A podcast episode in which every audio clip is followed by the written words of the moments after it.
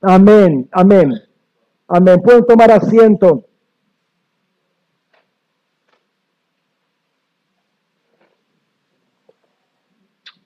Amén, hermanos. Dios les bendiga. Están ahí, ¿no? Ah, bueno, uno está, al menos. Gloria a Dios. Gloria al Señor. Estuvimos compartiendo eh, una vigilia, una vigilia corta, pero presentando este, nuestras vidas al Señor, agradeciéndole los últimos minutos del año pasado y los primeros minutos de este año al Señor. Es algo que el Señor, perdón, es, algo que eh, mi primer pastor me enseñó, ¿sí? Eh, y hablamos de primicias. En enero va a haber una escuela de primicias y eh, espero que puedan invertir en este material porque eso es lo que trae expansión, digamos, financiera. Expansión en todo sentido, pero sobre todo financiera para nuestras vidas. Trabajar con, aprender lo que es el tema de primicias. Y una de las cosas que mucho antes, estamos hablando de 30 años antes, el, mi pastor me enseñaba es que eh, justamente muy importante eh, eh, presentar los, los, primeros minutos del, del, año, en este caso, al Señor. O sea, agradecerle cerrando un ciclo y abriendo otro, estar en, en, en adoración, mientras que otros festejan a su manera ¿sí? Eh, no, saben a lo que festejan porque finalmente es una honra a Jano, al dios Jano, ¿sí? una entidad romana de doble rostro, ¿sí? de dos caras, una mira para adelante y otra mira para atrás. Eso de ahí viene enero, el, el ¿cómo se llama? El mes enero, Jano. Eh, Janus sería, ¿no? Em, eh, nosotros lo consagramos, ellos lo consagran y algunas veces los cristianos también, ¿no? Lo consagran a una entidad pagana, nosotros lo consagramos eh, al Señor, ¿no? Eh, Amén. Están, ahí, ¿no? Por eso era un poco mi insistencia de, estar en, vigilia, más allá de todo lo que estuvimos orando al Señor. De todos modos, no fue una vigilia eh, larga, pero apropiada para, para ese tiempo. Bien, vamos a ir, gracias. Gracias.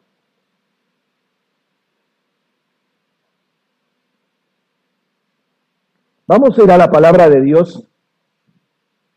Vamos a ir a ver si podemos ascender, ¿no? Como dice ahí la palabra. Vamos a, a Éxodo. Vamos a Éxodo. Éxodo capítulo 30. Éxodo capítulo 30. Vamos a leer los 10 primeros versículos de este capítulo 30. Ahí está. Si lo pueden leer. No sé, por qué sale con todas estas rayitas, yo no las puse, pero en fin.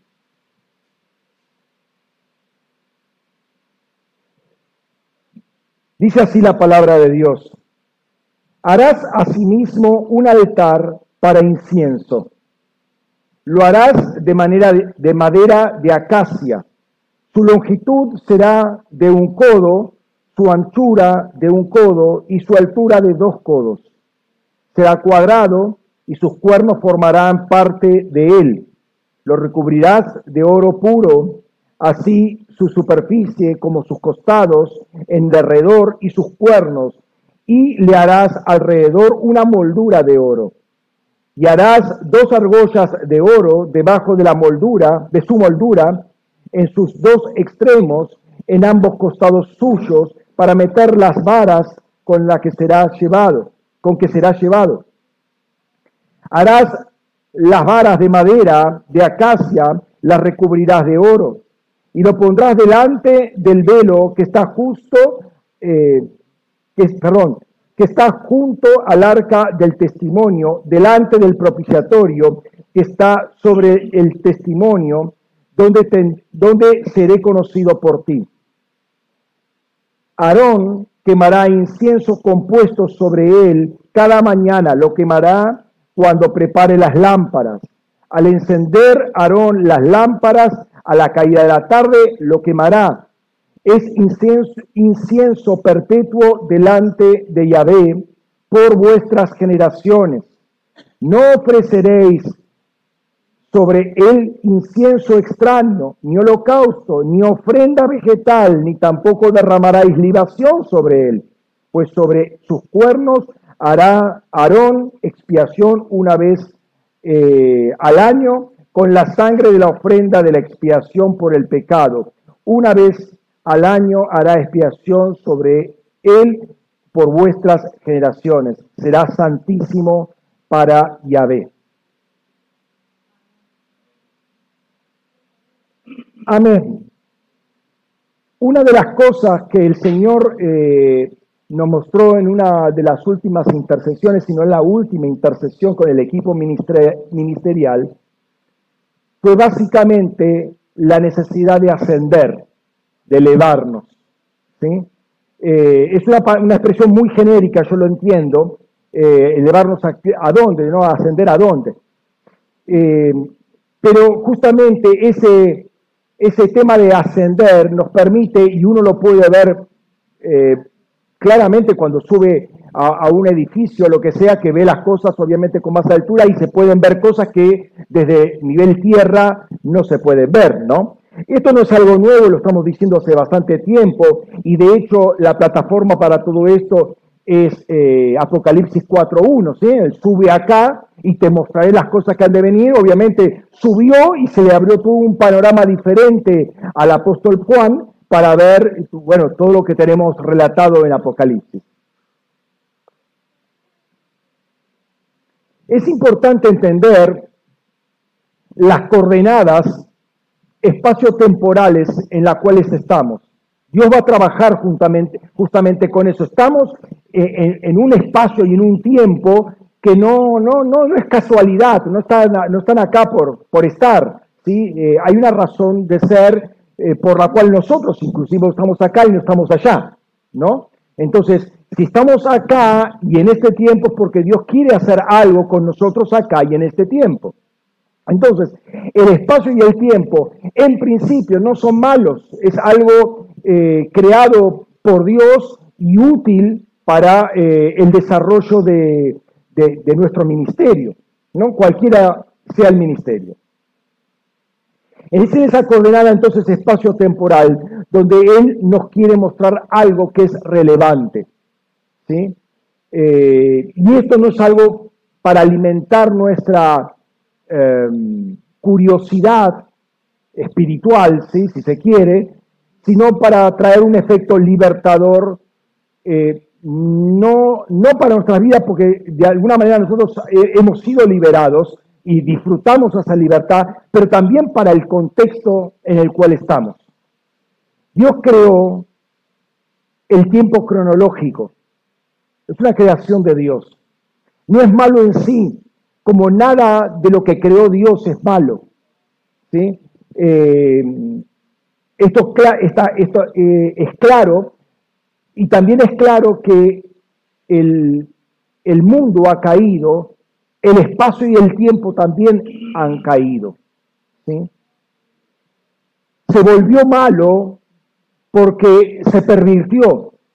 Al, hombre eh, caer y ceder su gobierno a las fuerzas del mal, entonces todo aquello que estaba siendo gobernado por entidades también cayó. El espacio y el tiempo que son gobernados por entidades eh, espirituales también cayeron. Entonces, quiero eh, que prestemos atención a esto porque muchas veces nosotros despreciamos eh, el orden temporal y el orden espacial y estamos cometiendo un error.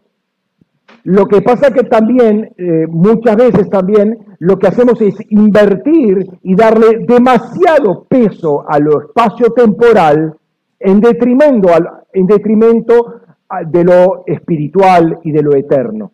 ¿Mm? Permitime hacer un paréntesis acá. Dice Pablo lo siguiente, Efesios capítulo 1, versículos 19 y 23, leo todo el contexto, me quiero detener en, en una porción solamente. ¿Y cuál la inmensurable grandeza de su poder para con nosotros los que creemos, conforme a la energía de su poderosa fuerza, la cual energizó a Cristo al levantarlo de los muertos y sentarlo a su diestra en los celestiales, muy por encima de todo principado y autoridad y poder y señorío y de todo nombre que se nombra, no solo en esta, en esta edad, sino también en la venidera y sometió todas las cosas bajo sus pies lo dio por cabeza sobre todas las cosas a la iglesia, la cual es su cuerpo, la plenitud de aquel que está completando todas las cosas en todos. Entonces quiero detenerme particularmente en el versículo 21, donde dice que Él está muy por encima de todo principado y autoridad y poder y señorío. Y este es el punto. Y sobre todo nombre que se nombra, no solo en esta edad, sino en la venidera. Me llama la atención, y quiero que prestemos atención a esto, en la expresión todo nombre que se nombra.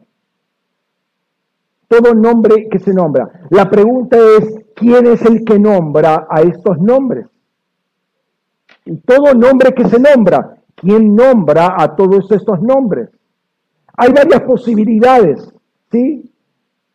Eh, obviamente acá está hablando de la posición de Cristo. Cristo está por arriba, fue posicionado. Obviamente no es Cristo está el que está mencionando todos estos nombres, porque justamente lo está posicionando a Cristo sobre todo principado y nombre que se nombra. Si fuera Dios el que está nombrando esto, Dios contra Dios no puede ser nunca. Entonces quiero descartar acá la, la persona de Dios, de Jesucristo, entre estos nombres estos nombres que son nombrados, ¿no? ¿Me siguen? ¿Mm? Entonces, caben dos posibilidades. Son los tronos, dominios, principados y potestades que están, eh, pues, eh, que están puestos, digamos, en la jerarquía, que ponen nombre a las cosas. ¿sí? Y Dios está por arriba de todo eso y de todo lo que ellos han nombrado. Esa es una posibilidad. Y la otra son los hombres que de alguna manera, conectados con el raquía, ponen nombre a las cosas y por lo tanto al ponerle nombre le están dando existencia, le están dando una, una posición espiritual a las cosas. Esto es algo que hemos hablado en algún momento, pero es algo que necesitamos revisar constantemente porque nuestras palabras no son inocentes. Es decir, al ponerle nombre a las cosas, nosotros estamos dándole un rango de existencia y un rango de autoridad, inclusive sobre nuestras vidas. ¿Me están siguiendo?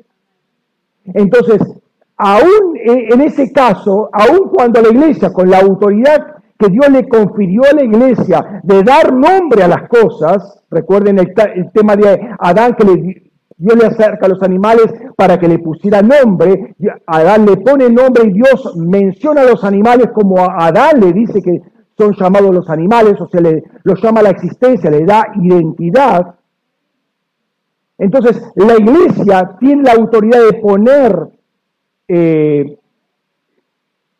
a todas las cosas en un lugar espiritual, pero Jesucristo tiene el nombre que está por arriba de todo eso de todo el nombre que se nombra, sea que los hombres lo nombren o que las entidades, los tronos, los principados y potestades, dominios en el raquía, también eh, lo pongan ahí. ¿sí?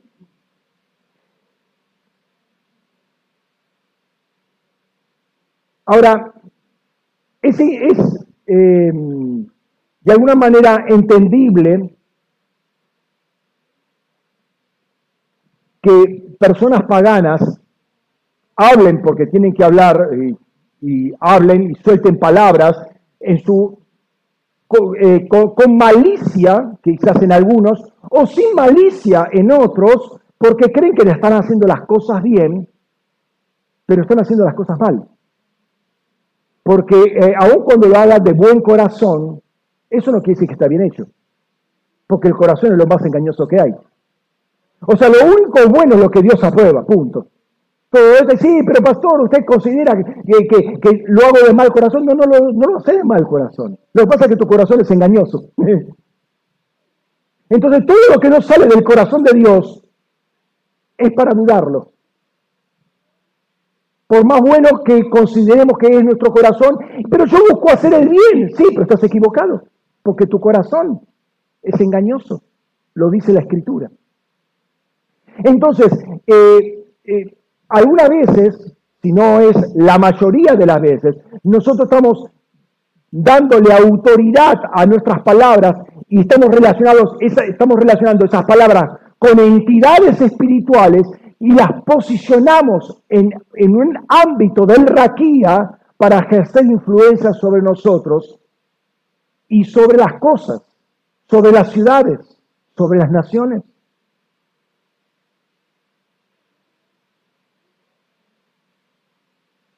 Ese es el mal uso que nosotros damos al lenguaje. El lenguaje no son simplemente palabras, no es una gramática que uno estudia con un manual de gramática o de literatura o lo que fuera. Las palabras son espíritu. O sea, tenemos que llegar a esa comprensión como iglesia que las palabras son espíritu, las palabras no son inocentes, ninguna, y mucho menos de la iglesia, porque Dios le está dando autoridad a la iglesia, sobre todo eh, el mundo espiritual. Entonces, no es porque, bueno, no creo, pastor, que sea tan así. Eso es independiente. O sea, una cosa es lo que dice Dios y otra, otra cosa es la fantasía que uno puede pensar o creer. Pero Dios dice que las palabras son espíritu. Y cuando más crecemos en la vida espiritual, más poder, más autoridad tienen esas palabras. Entonces, nosotros le damos ubicuidad espiritual a las cosas y posicionamos entidades espirituales en esos objetos mencionados para que ejercen obviamente eh, una influencia que nunca va a ser inocente.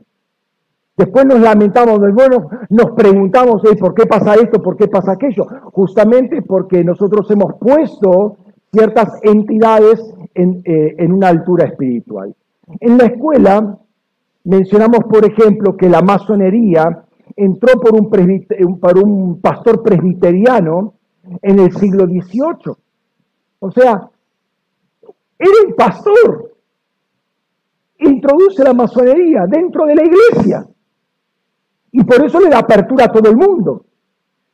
Pero fíjense el poder que tiene la iglesia. Le introdujo la masonería como ya eh, una, una filosofía de trabajo. ¿No? Eh, y, avalada por la, por la iglesia. El espiritismo entra por dos hermanas, hijas de cristianos. Después nos sorprendemos de Harry Potter. El espiritismo entra por hijas de pastores. Y lo que hoy vivimos y está dando vueltas hace 50 años que tiene que ver con el control de la población mundial, ¿sí? El temor a la superpoblación, la falta de recursos y toda la mar en coche que conocemos que se está diciendo hace 50 años, no es de ahora, ¿eh? hace 50 años estamos hablando del principio de la década del 70, ¿sí? Surge también por un presbiteriano, por un cristiano que en principio era muy comprometido con su iglesia, pero después como que se fue aflojando, ¿no? Se fue, bueno, no voy, sí voy, eh, no voy, hoy, hoy hace mucho calor. Sí, se a, empezó a aflojarse en la iglesia eh, y pasó a ser presidente del Banco Mundial y ahí empezó a soltar sus ideas. Al soltar esas ideas, posicionó en el Raquí a ciertas entidades espirituales. ¿Para qué? Para gobernar todo el mundo hasta el día de hoy.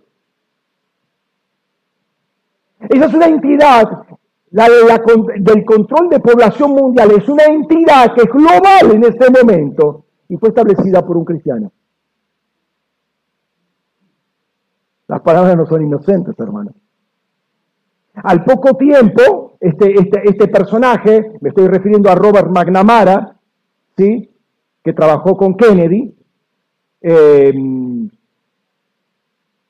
al poco tiempo Em, por esta idea que soltó, soltó una idea. Las ideas se, ubican en el raquía, las ideas se establecen cosmovisiones, ¿sí? Se estableció en el raquía y 6 millones, en 6 meses, más de 6 millones de indios fueron castrados para controlar, para controlar la superpoblación en India.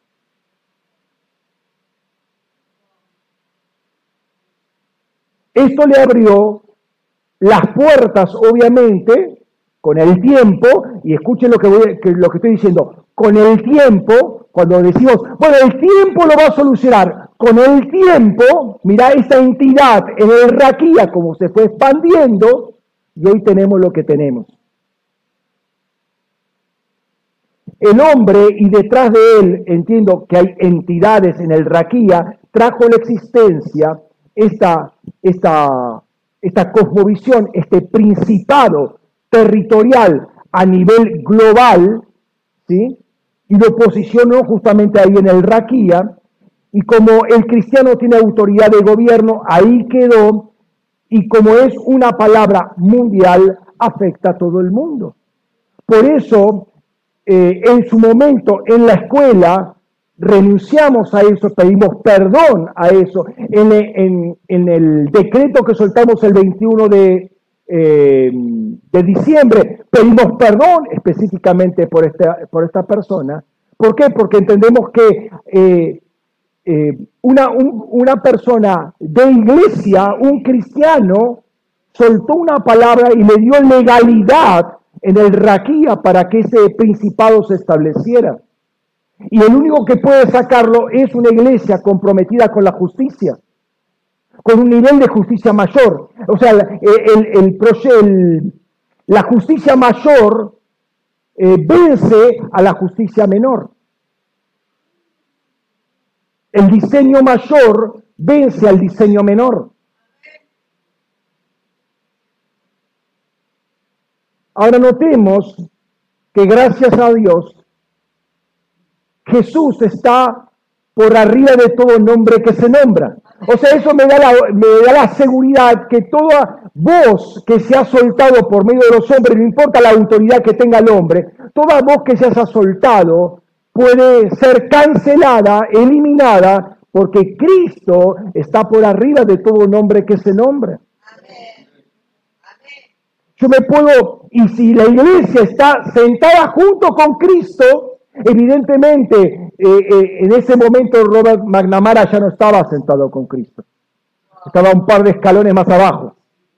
Porque para hacer lo que, para decir lo que dijo, realmente no estaba alineado. Por eso, qué, qué importante, insistimos hace varios años, alinearse, alinearse con el Señor. ¿Qué quiere decir alinearse con el Señor? Hablar lo que Dios habla. Confesar, confesar que es confesar, confesar es declarar lo que Dios dice, que es verdad, no lo que yo opino. ¿A, quién le importa tu opinión, hermano? ¿A qué ángel le importa eh, tu opinión? Lo que importa es lo que dice el trono de Dios, no nuestras opiniones. Justamente nuestras opiniones son los nombres que se nombran y que ah, pueden producir desastres en la sociedad. ¿Me estás siguiendo?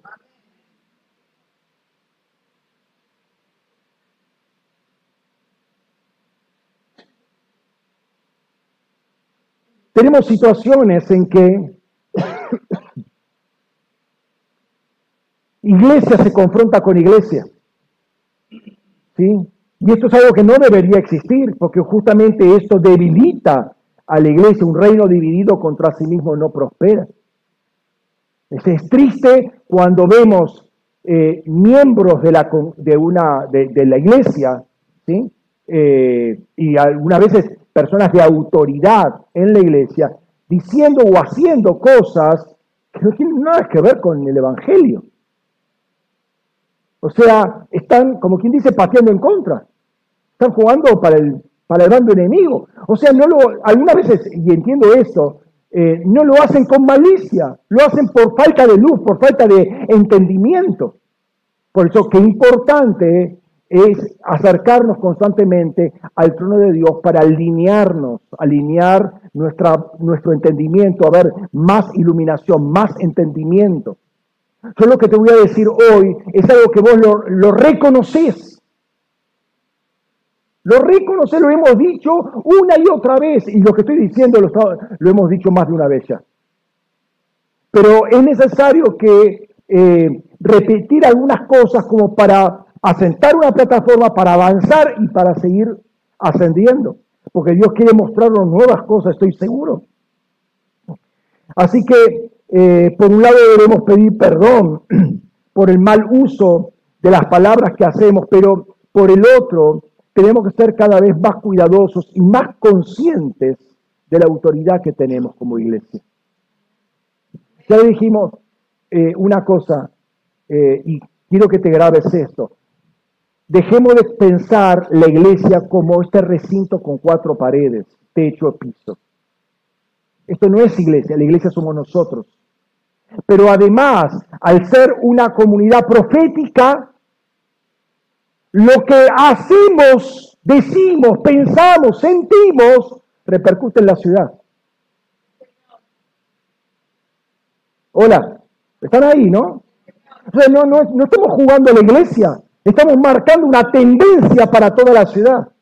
Pero pastor, somos cuatro o cinco locos acá. No, que no es por cuatro o cinco, aunque dos o, tres, dos o tres se reúnen en mi nombre, yo estoy por la presencia de Cristo. Es que la ciudad va a cambiar. Entonces, es muy importante entender quién está en medio de nosotros, hermanos. Es muy importante entenderlo. O sea, salir del concepto de iglesia eh, católica evangelizada que todavía estamos juntando acá para cantar, sentarnos, pararnos, sentarnos, pararnos. Digo, amén, sí, tomo la cena, me voy y ofrendo si me acuerdo. Sí, me voy.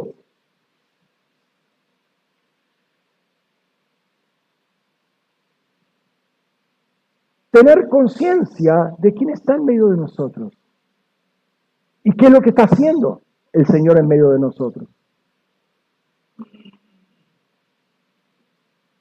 Cierro el paréntesis y vuelvo a lo creado por Dios.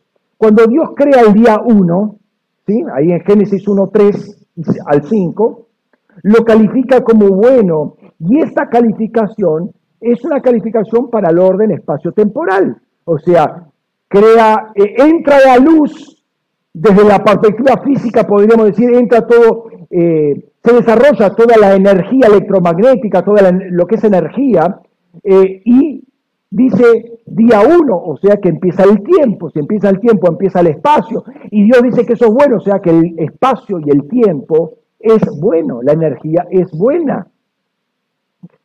Entonces está calificando ese eh, orden cronológico. Eh, la cronología no es del diablo, es de Dios. Todo es de Dios.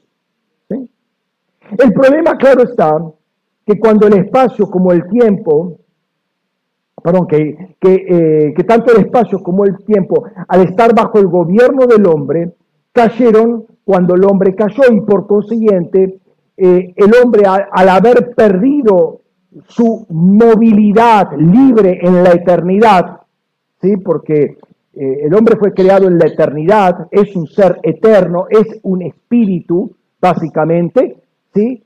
con la posibilidad de acceder al espacio y al tiempo, o sea, vivía en los dos mundos, como quien dice, en el mundo eterno y en el mundo espacio-temporal. Cuando se le corta el acceso por causa de su pecado al árbol de la vida, no es que no tiene más vida espiritual, sí, sí tiene vida espiritual, lo que pasa es que está conectado a cualquier otro bicho que no sea el Espíritu Santo. ¿No? Pero, claro, como es un terreno desconocido, se le apagó la luz ahí, entonces en este momento lo único que hace es, bueno, manejarse en el orden espacio-temporal conocido, pero el orden espacio-temporal caído, porque cae, cayó. Entonces, para este hombre, eh, el orden espacio-temporal pasó a ser su mundo, ¿sí? Eh, pasó a ser lo máximo. No puede, no entiende cómo es la vida fuera de este orden creado. O sea, una cosa es Adán, Adán tenía una reminiscencia, una memoria, sí, me acuerdo, pero ya eh, Caín, Abel, Set y todos descendientes, después es una referencia Sí, me lo contó, pero yo nunca lo viví. Adán ya al menos lo, había vivido. Periodo de su vida pequeño, habrá sido no sé cuántos años, pero este, vivió en, ese, en ese tiempo. Pero todos los descendientes de más no.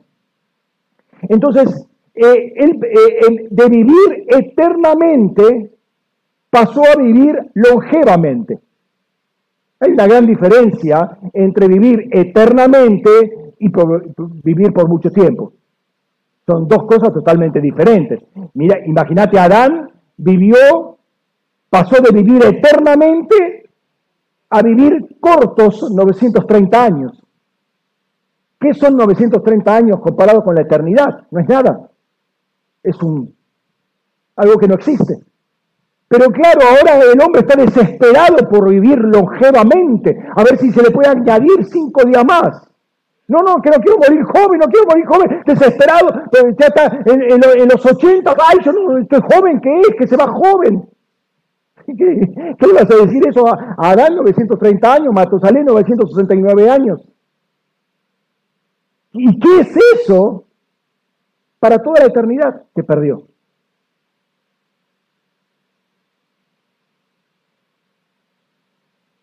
La historia, particularmente la alquimia y luego la medicina, han apuntado a prolongar la vida humana, extender algunos años más la vida. Eh,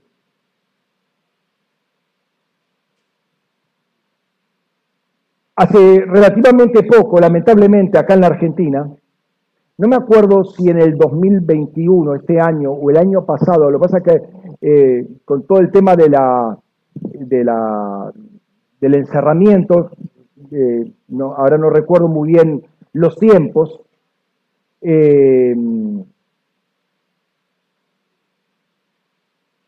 todo ese encerramiento en algunos casos no produjo algo bueno, sino este, se, se, desarmaron muchas cosas, ¿no? Pero el presidente, escucha lo que voy a decir, el presidente de la nación eh, hizo una apología a la eutanasia. ¿Saben lo que es la eutanasia? ¿Saben lo que es apología? No saben ni una cosa ni otra. Apología hizo una defensa eh, justificando la necesidad, o sea, lo, dijo políticamente, ¿no? Pero si lo ponemos en palabras crudas, que hay que matar a los viejos.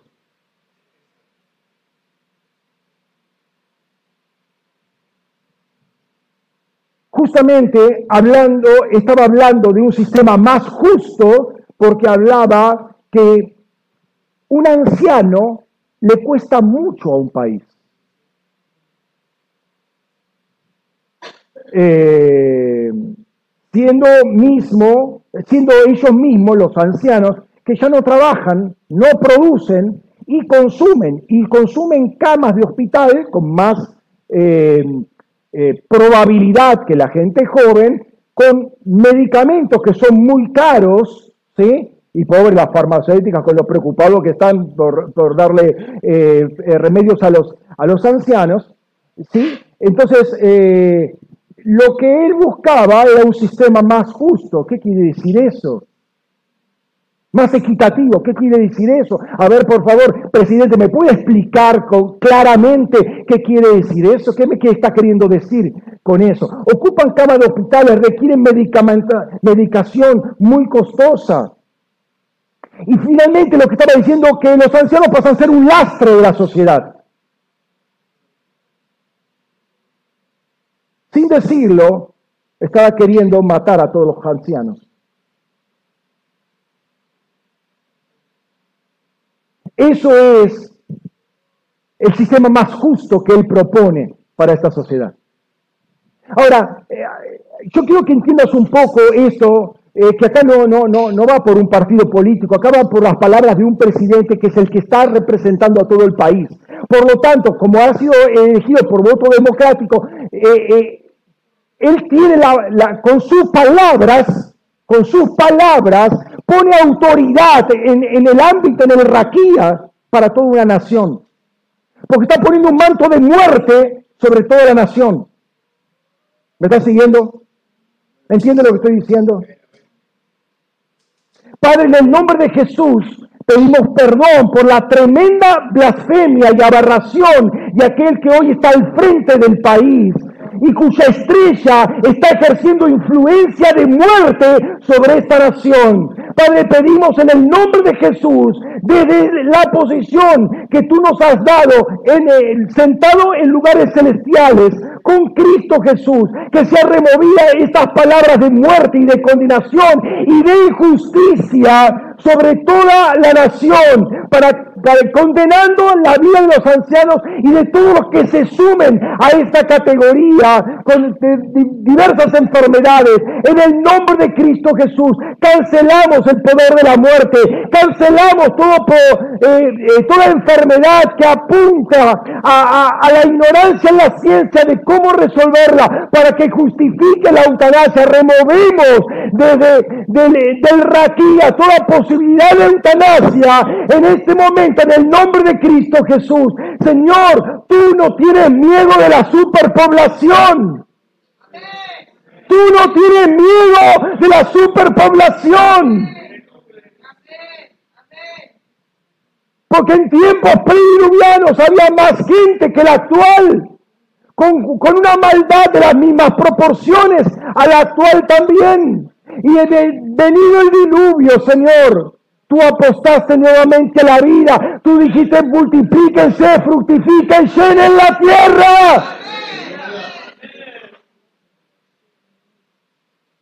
Tú no pusiste control de la población.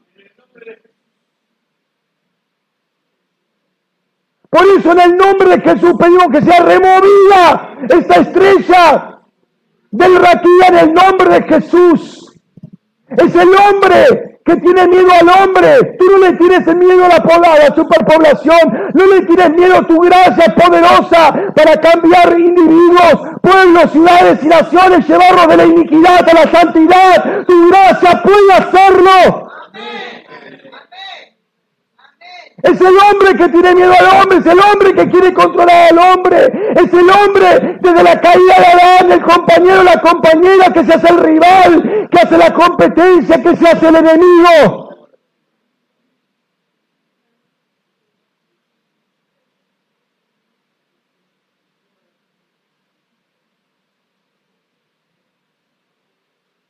Se han llegado esas palabras esos nombres que fueron nombrados sean llevados a lugares desérticos, sean juzgadas esas palabras por ociosas.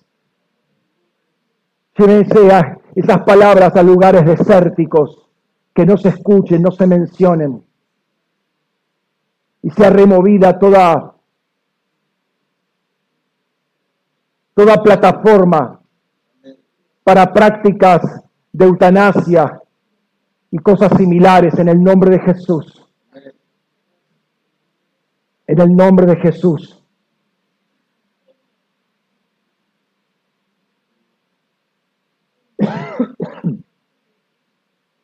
Una persona con autoridad, aunque no sea cristiana, pero tiene autoridad porque se le ha sido así delegada la autoridad, posiciona eh, entidades en el raquío. Y tenemos que tener cuidado con eso. Pero para eso está la iglesia. La iglesia no se puede callar al respecto. Si la iglesia se calla, a ver, ¿cuál es el problema? Eh, eh, perdón, ¿cuál, ¿cuál, puede ser la solución? ¿Quién va a solucionar el problema? Recuerden la palabra que, eh, la palabra que, que dice en segunda de Tesalonicenses eh, capítulo 2, versículos 6 y 7. Hasta ahora sabemos quién lo detiene al, a este principio de, de, iniquidad, hasta que justamente se ha, se ha sacado. Eh, es la iglesia que detiene a todo el avance de la iniquidad. Perdón por este segundo paréntesis, volvamos al tema del tiempo. El tiempo cronológico no es bala, sino un diseño de Dios para que el hombre pueda vivir en esa doble dimensión, tanto en la eternidad como en la espacio-temporalidad.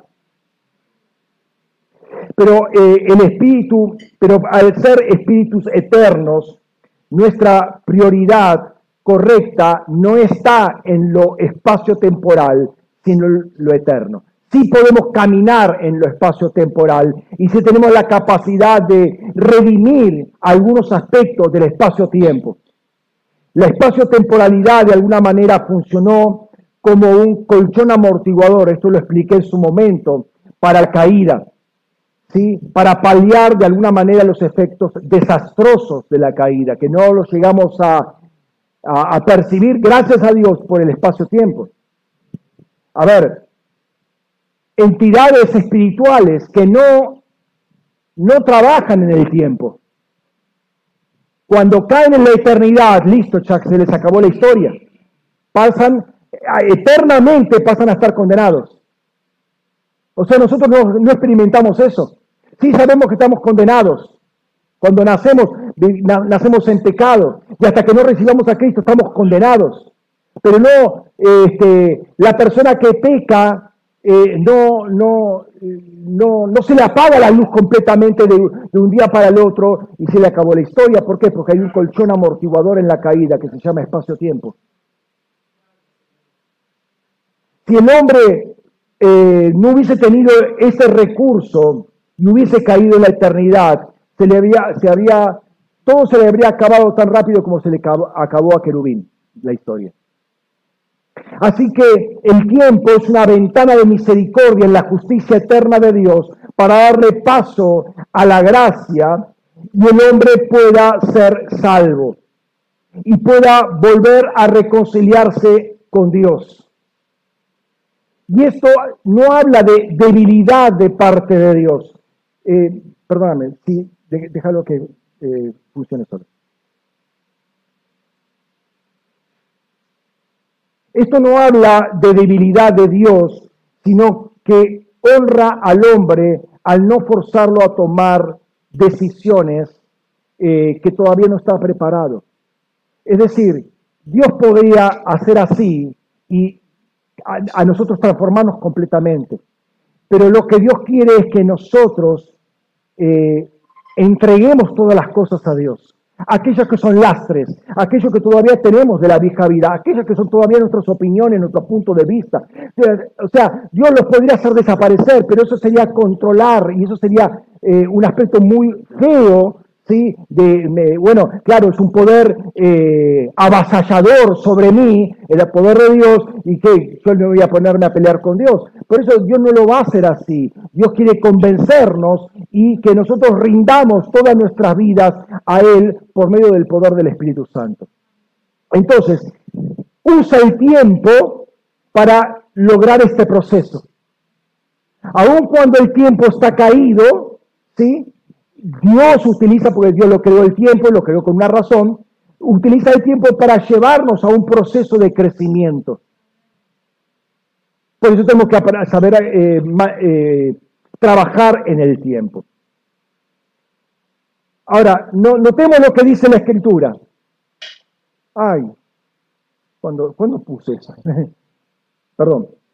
Este, mm, ese pasaje, en los cuales el Dios de este siglo cegó las mentes de los incrédulos para que no le resplandezca la luz del Evangelio de la gloria de Cristo, quien es la imagen de Dios. Y al mismo, en el mismo sentido, Pedro dice en segunda de Pedro 3.9, el Señor no retarda la promesa como algunos la consideran por tardanza, sino que es paciente hacia vosotros, no queriendo que ninguno perezca, sino que todos procedan al arrepentimiento. El problema es cuando nosotros tomamos el tiempo idolátricamente. Porque podemos hacer, ya no, no es eh, una, una, estatua de una virgen, de un santo y nos inclinamos. Ahora nos inclinamos inclusive hasta al tiempo. El tiempo puede transformarse en un ídolo. El espacio puede transformarse en una isla. Me, meto acá y acá voy a estar seguro. Hermano, esto es un edificio. esto lo puedes transformar en un ídolo también. Y eso es lo que un poco rompió la pandemia para algunos cristianos, del ídolo templo. ¿sí? Se transformó en un ídolo. Acá voy a estar bien. Hermano, vos tenés que estar bien con el Señor, no en un edificio. Porque acá estás bien y en tu casa, ¿cómo estás? que te cambia otro ídolo, entonces, por otro, otro, otro monigote en tu casa. Entonces, eh, eh, el problema es que el espacio puede transformarse en un ídolo y el tiempo puede transformarse en un ídolo. ¿Cómo se lo idolatra al tiempo dándole una autoridad que no tiene? Notemos estos versículos que hemos mencionado últimamente también. Efesios capítulo 5, versículos 15 y 16.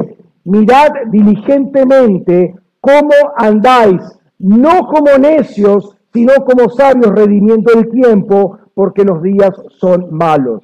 ¿Por qué diría Pablo que los días son malos? Literalmente dice perversos. La palabra griega es ponerosa ahí. ¿Por qué dice que son perversos los días? Porque están caídos.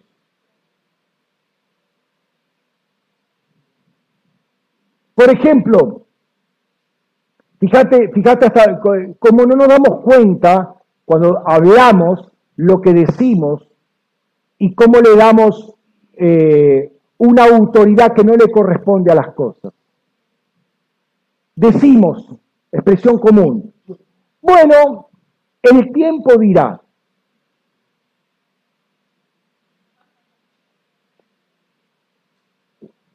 O sea, en otras palabras, vos no querés resolver una determinada cosa, no querés ponerle punto final a las cosas y dice, bueno, el tiempo dirá. El tiempo no tiene nada que decir. Vos sos el que tenés que decir. Vos sos el que tenés que determinar. Hola, ¿estás ahí? ¿Por qué le, cedes la autoridad al tiempo? Le estás, estás usando el tiempo como un, como un ídolo que te quiere que, que el tiempo te resuelva las cosas. Vos las tenés que resolver, no el tiempo. Vos estás idolatrando al tiempo. Estás poniendo la imagen de Cronos delante tuyo y te estás postrando delante de él. Para que Cronos te resuelva tu situación. ¿Me estás siguiendo?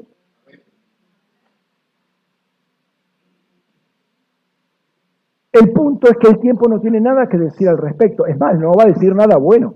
¿Por qué? Porque los días son perversos.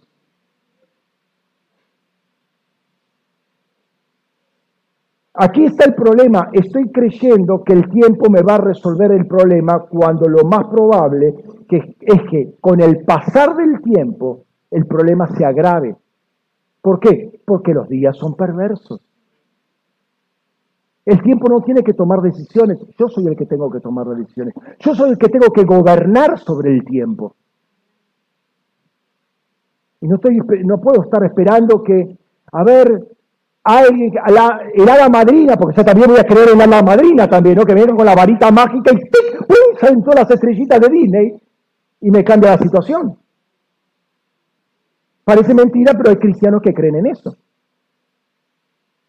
Que el tiempo le va a resolver los problemas.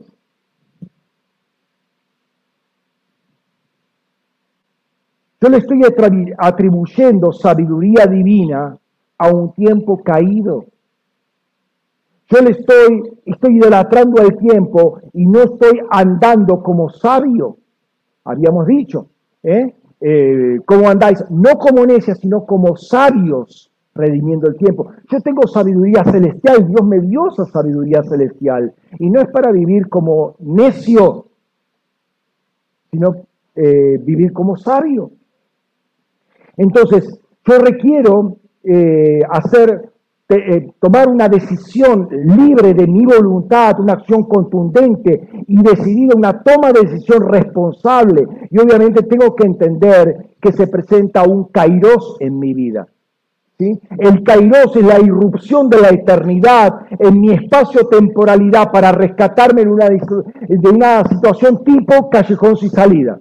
No sé para dónde salir. Si voy para acá me va mal, si voy para acá peor todavía. Eh, estoy estoy entre la espada y la pared. Ahí es donde viene una, una oportunidad del cielo. Ahí viene un kairos. La, eternidad viene a rescatarme, a sacarme y me pone en otro lugar.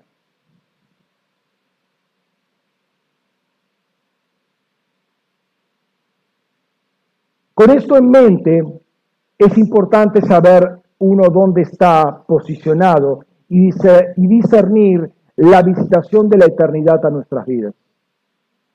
Qué triste, hermanos, qué triste es cuando nosotros, como cristianos, supuestamente con ojos abiertos para entender la realidad espiritual como cristianos, no percibimos cuando la eternidad nos está visitando y perdemos hoy en nuestras vidas. ¿Por qué? Porque quedamos viviendo en el tiempo y esperando que el tiempo me resuelva las cosas. Cuando Dios está visitándonos constantemente, dándonos una y otra alternativa para salir de donde estoy estancado, preguntan, pregúntense cada uno, ¿estoy estancado o no estoy estancado? ¿Crecí o no crecí en, en este año que terminó? ¿Sí? ¿Avancé o no avancé o sigo en lo mismo? ¿Hace cuánto tiempo que estoy en lo mismo? Hermano, eso es no entender las visitaciones de parte de Dios que justamente te está dando para salir de, esa situación. Claro, ahí se necesita una decisión.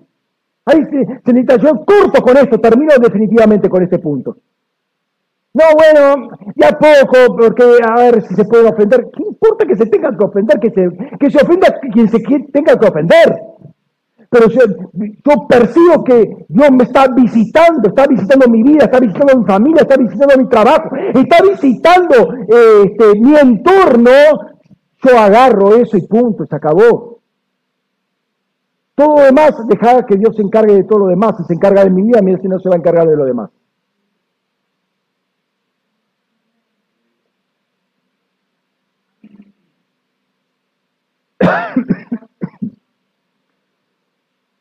Ciertamente el interés primario de Dios es rescatarnos de toda una situación complicada, ¿sí? que nos puede estar afectando, que nos puede estar bloqueando, pero también eh, dejar una marca en el espacio-tiempo para unir cielo y tierra, porque ese, esa unión cielo-tierra implica una conexión de la eternidad con la espacio-temporalidad. Nosotros somos sus conectores.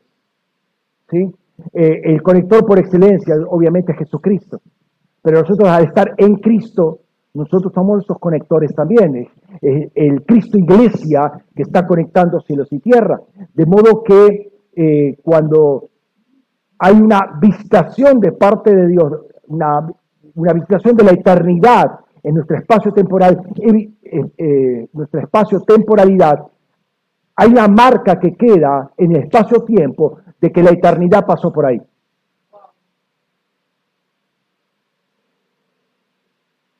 ¿Por qué fuimos el viernes a un determinado lugar a hacer una, una acción?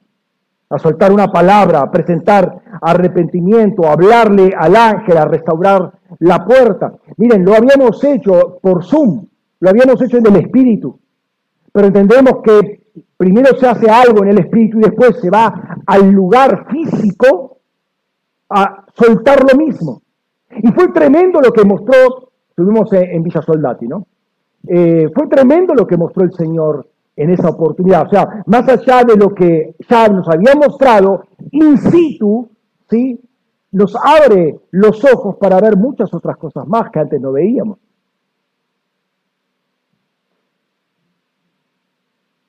Si lo espacio temporal fuera irrelevante, lo que hicimos nosotros no tendría sentido.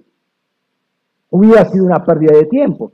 Si el espacio, eh, eh, temporal fuera irrelevante, bueno, la cruz de Cristo tampoco tiene sentido. ¿Por qué? Con la inmolación eterna es suficiente. Pero es necesario marcar el espacio-tiempo con la eternidad también. Ahora, recordemos que Abraham, en cada lugar donde Dios le daba una palabra, plantaba un altar. Marcaba el territorio. Acá, acá me habló, acá me dio la promesa, listo. Junto las piedras, eh, eh, pongo el corderito ahí, alabo al Señor, ofrenda al Señor.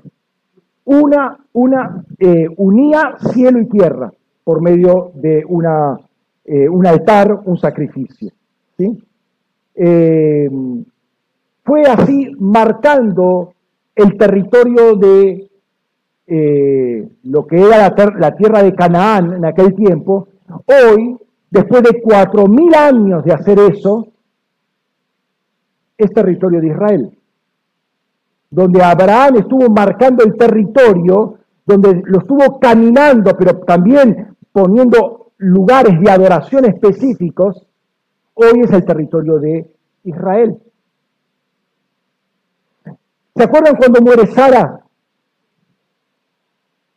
Eh, Abraham compra la cueva de Macpela en Hebrón.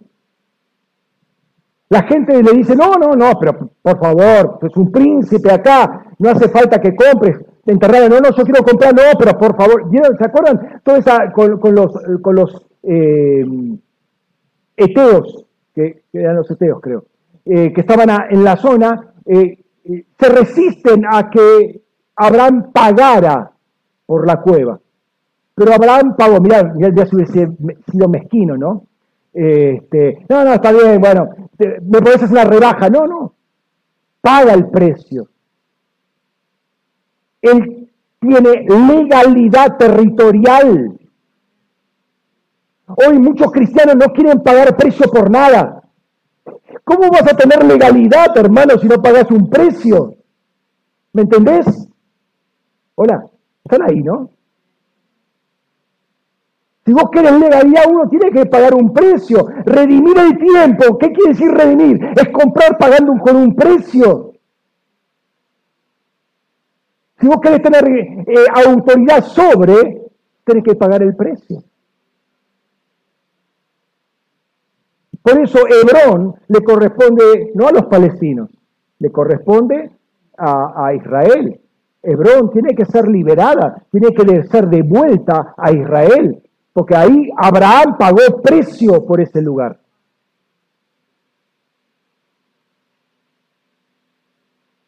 Me quiero quedar con estos ejemplos conocidos, porque entiendo que el Señor nos quiere llevar a nuevas dimensiones eh, en este año.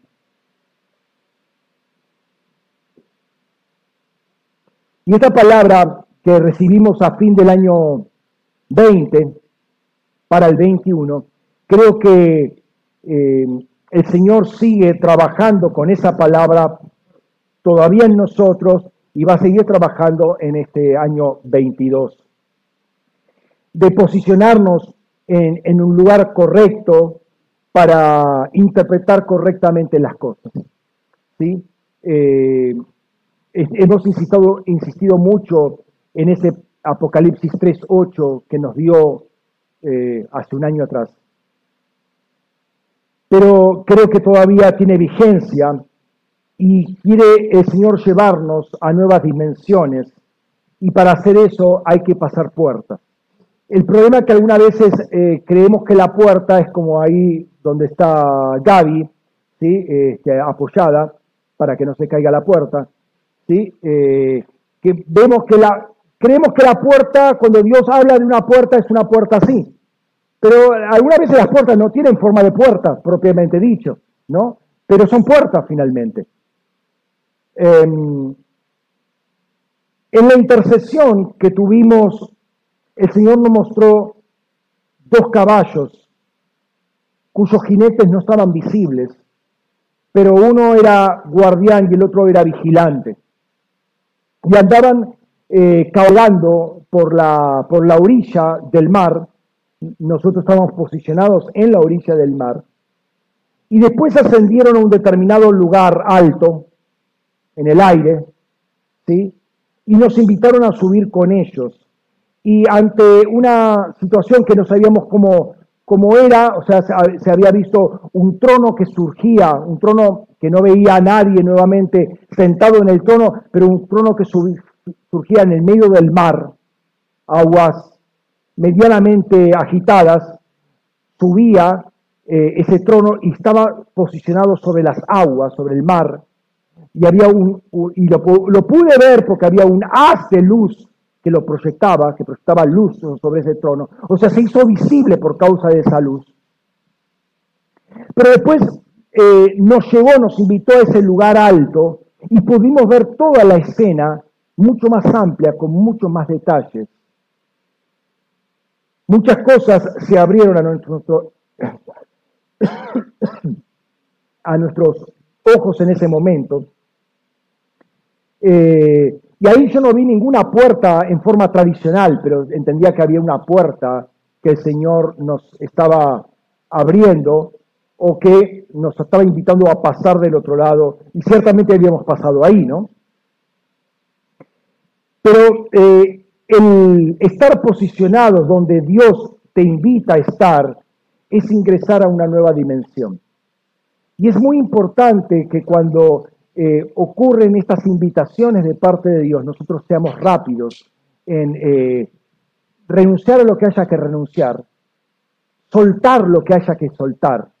Nada va a ser más importante que lo que Dios tiene del otro lado. Eh, y cuando digo nada es más importante, nada de ningún tipo, nada de ninguna naturaleza, sea espiritual o sea material, porque del otro lado va a haber mucho más, porque Dios sabe a dónde nos está llevando. Y entendemos que Dios es un Dios bueno, ¿sí? entonces no nos va a faltar absolutamente nada. Y muchas veces tenemos miedos, ¿sí? miedos por nuestra idolatría al espacio-tiempo, ¿sí? por nuestra idolatría a Mamón, todavía Mamón tiene influencia muy fuerte sobre nuestra vida, ¿sí? a no querer soltar lo que tenemos para avanzar, no, y que, y pastor, y que, y si me falta.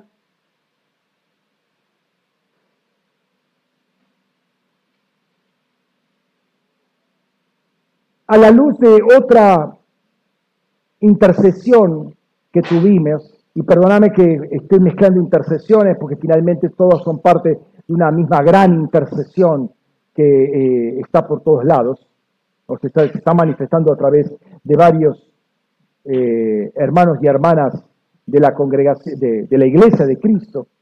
En una intercesión que tuvimos recientemente con el equipo de provincia de Buenos Aires, estamos orando justamente por el tema del pase sanitario. Estamos hablando de antes eh, digamos, 14, para, para, para, para mediados de diciembre, tuvo una intercesión por lo que iba a venirse el 21 de diciembre. Y vimos esto, vimos aquello, pero no nos quedó resuelto. Entonces, eh, terminando, terminé, terminamos la intercesión, oramos, y como en el espíritu yo me di vuelta, y el Señor me mostró un altar de oro el altar de oro, el del tabernáculo. Eh, yo cometí el error de no, no, traer un, diagrama del tabernáculo. Eh, se me ocurrió esta mañana, pero bueno, ya era tarde para, para eh, poner todos los, ¿cómo se llama? los dibujos, ¿sí? así que después, los que no lo entiendan, por favor, fíjense en internet, hay cualquier cantidad de dibujos acerca del tabernáculo, o en alguna enciclopedia que muestren cómo es la estructura del tabernáculo. ¿sí? Pero básicamente eh, la sensación es que eh, me doy vuelta y veo eso y fue muy impactante como diciendo, acá está la respuesta. O sea, no, no lo teníamos todo claro, me doy vuelta así, veo eso, como diciendo, ¿entendés? Acá está la respuesta. En el, en el altar de oro, ahí está la respuesta. Entonces, esa es, no sé si una puerta, pero al menos la llave, la llave para abrir la, puerta, ¿sí? para resolver alguna situación bloqueada. Entonces quiero que examinemos un poco el tema de este altar, que es una pieza fundamental en el tabernáculo de Moisés. Lo, describo básicamente y espero ser claro en la explicación. ¿sí? el, tabernáculo era una tienda de 50 codos por 100 codos de largo, el codo más o menos medio metro, o sea, estamos hablando número redondo, 25 por 50 metros. En el medio estaba un, eh, un lugar cubierto, el tabernáculo propiamente dicho, que tenía el lugar santo y el lugar santísimo. En el lugar santo, ambos, ambos esos, dos sectores estaban divididos por una cortina eso va a ser en el templo, el velo del templo que se rasga de, arriba abajo en la, en la crucifixión, en la muerte de Jesucristo. En el lugar santo había tres muebles. Estaba la mesa con los panes, el candelabro, justo enfrente, candelabro del lado sur, la mesa del lado norte, ¿sí? Eh, el candelabro proyectando su luz hacia la mesa, y eh, en, la, en la parte oeste del, o sea, la puerta del tabernáculo miraba al este, En la parte oeste del lugar santo estaba el altar de oro. En el lugar santísimo estaba el arca. ¿sí? El arca estaba cubierta con una, mesa, una tapa de oro puro llamada propiciatorio con los dos ángeles. En el, en el atrio afuera estaba el altar de bronce donde se quemaban las reses, estaba una fuente donde había eh, agua para limpiarse. Y hacía, eh, ahí operaban los sacerdotes, los levitas, ¿sí? y hasta, hasta, el, hasta el atrio podían llegar toda, la gente que venía con sus sacrificios para expiar sus pecados, etcétera, etcétera.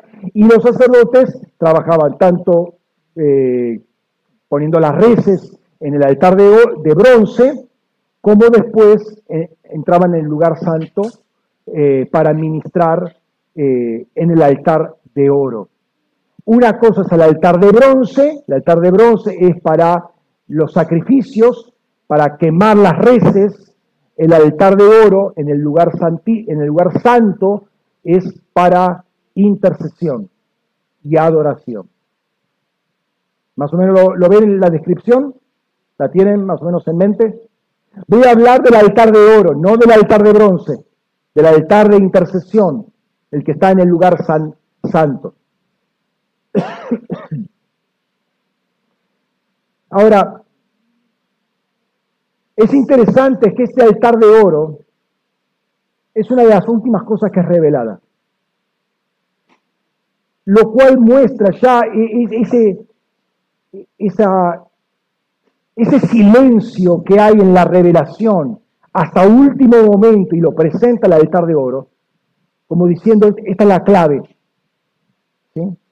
Y creo que no, no, es la sensación que tuve yo de estar en intercesión, me doy vuelta y veo, veo el altar de oro y digo, wow, ¿qué es esto?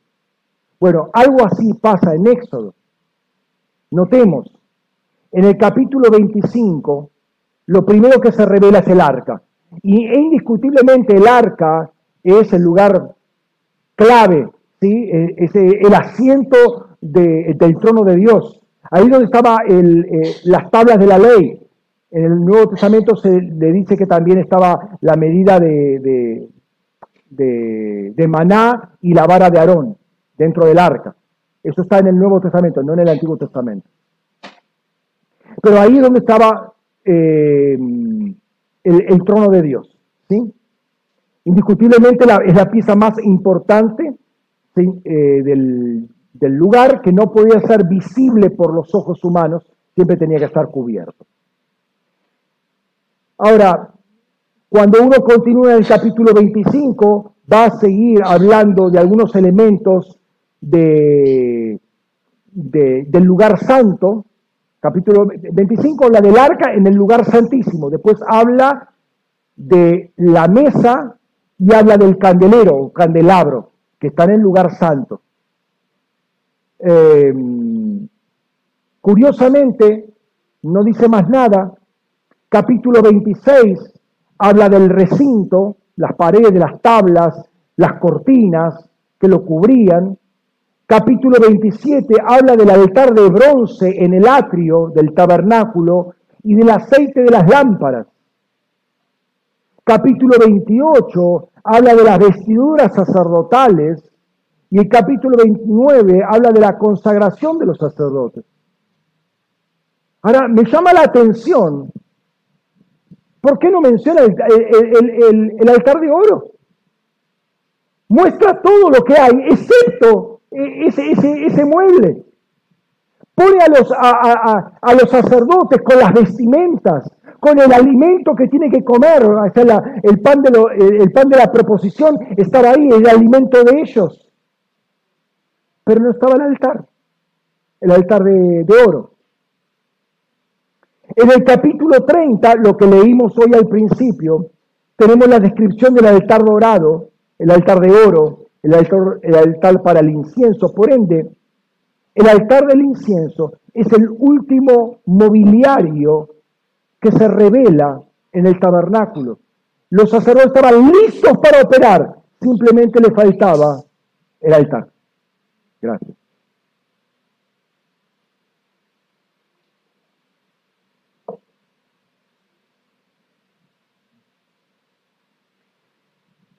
O sea, el altar de incienso es mencionado una vez que está todo listo. Es lo que le va a dar funcionalidad al sacerdocio. Sin altar de oro, el sacerdocio no tiene nada que hacer. ¿Me siguen? Esto es muy sorprendente. Este altar se describe después eh, del capítulo concerniente a la consagración de los sacerdotes que ya estaban listos para ministrar. Al final del capítulo 29 está todo listo para el servicio, todo el mobiliario, todas las cortinas, todo funcionando, excepto la revelación clave para el sacerdocio, que es el altar de oro.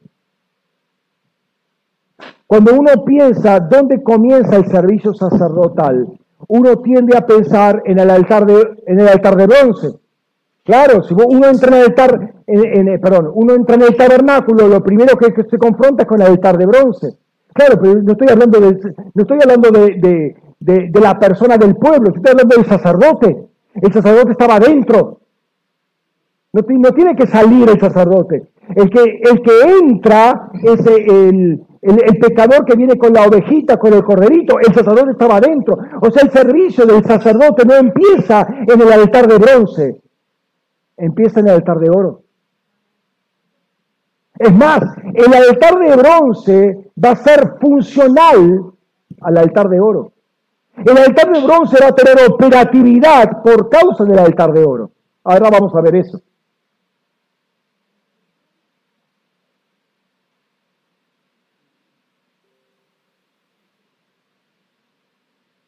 Ante los ojos de Dios, el servicio sacerdotal comienza en el altar de incienso, porque es donde se ofrecen las oraciones a Dios. Y creo que es muy útil estudiar la importancia eh, que, eh, el, que, este altar de oro tiene para, para, para todo, todo el servicio del tabernáculo.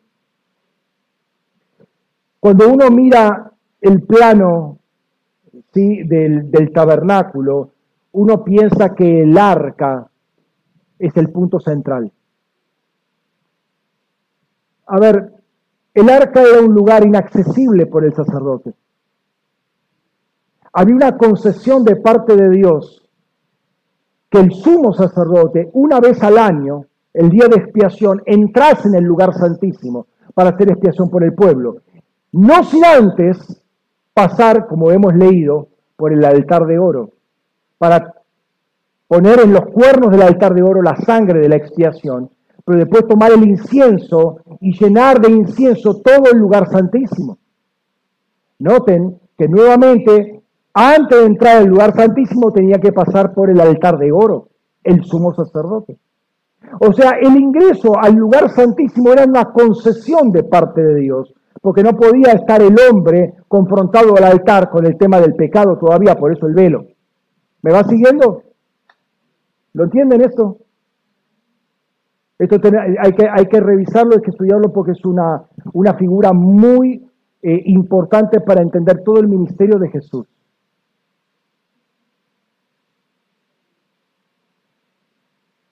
El altar de incienso habla de la vida de intercesión. Si entendemos que el tabernáculo y toda la dinámica de, que se desarrollaba en el tabernáculo habla del ministerio de Jesús, entonces eh, el altar de oro habla de la vida de intercesión de Jesucristo.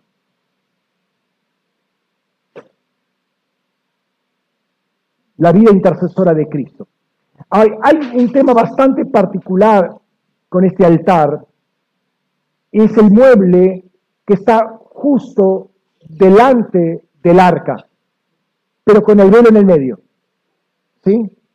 Está, supongamos, a ver, pensemos, este es, el, em, el, el arca. Acá está el velo, ¿sí? Es un lugar santísimo, este es un lugar santo. Acá está el velo. El, altar de oro estaría acá, está justo enfrente de del arca, pero está el velo en el medio. ¿Sí? Esa es la, digamos, la geografía de, de las cosas. Ahora, curiosamente, en Hebreos capítulo 9 leemos lo siguiente. Tras el segundo velo estaba la parte del, tabernáculo llamado lugar santísimo. ¿eh? Tras el segundo velo, el primer velo el que separaba el atrio del lugar santo, el segundo velo el lugar santo del lugar santísimo. Tras el segundo velo, ¿sí? estaba el lugar santísimo, que tenía un incensario de oro ¿eh? y el arca del pacto cubierta de oro por todas partes, en la cual estaba una urna de oro que contenía el maná, la vara de Aarón que reverdeció y las tablas del pacto. Qué curioso, ese es el único pasaje en toda la Biblia que dice que el altar de oro estaba en el lugar santísimo. Según eh, Éxodo 30 y Éxodo 40, el altar de oro estaba en el lugar santo. Pero acá en Hebreos dice que estaba en el lugar santísimo. ¿Qué quiere decir eso? Que el altar de oro es otra concesión que Dios dio. Como tenían que ministrar constantemente, Dios sacó el altar de oro que le pertenece al lugar santísimo y lo pone en el lugar santo para que los sacerdotes puedan ministrar. Es decir, no puede haber un ministerio que no esté en contacto con el lugar santísimo. Entonces, de alguna manera saca un objeto que es propio del lugar santísimo, porque habla mucho de la naturaleza de Dios, y lo pone en el lugar santo para que los sacerdotes puedan funcionar como tales.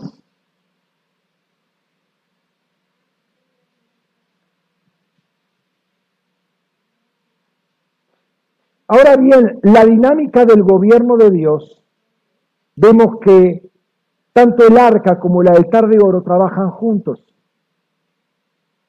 En el caso del altar de oro, fue puesto delante del velo. En el caso del arca, una vez al año se le permite ingresar al sumo sacerdote para hacer expiación, pero ambos tienen que ver con el lugar santísimo, con la naturaleza del trono de Dios.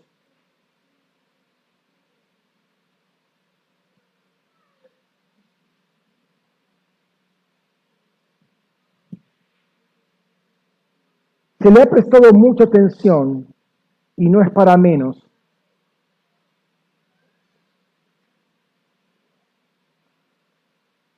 al arca, al propiciatorio, a los querubines, al derramamiento de sangre que se hace sobre el propiciatorio para perdón de pecados y demás.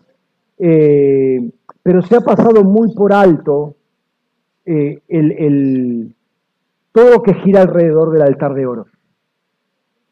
Y creo que es fundamental eh, pensar un poco en este altar de oro y cómo funciona.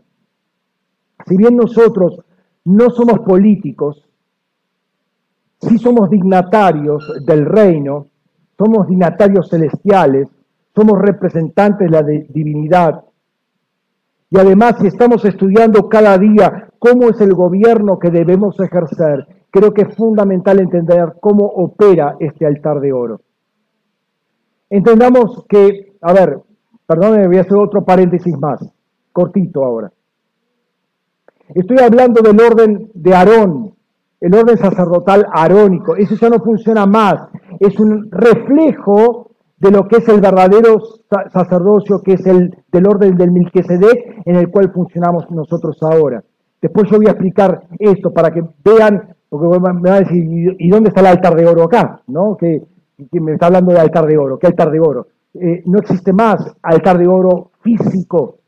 ¿Por qué? Porque el altar de oro físico pertenecía al orden sacerdotal de Aarón, ¿no?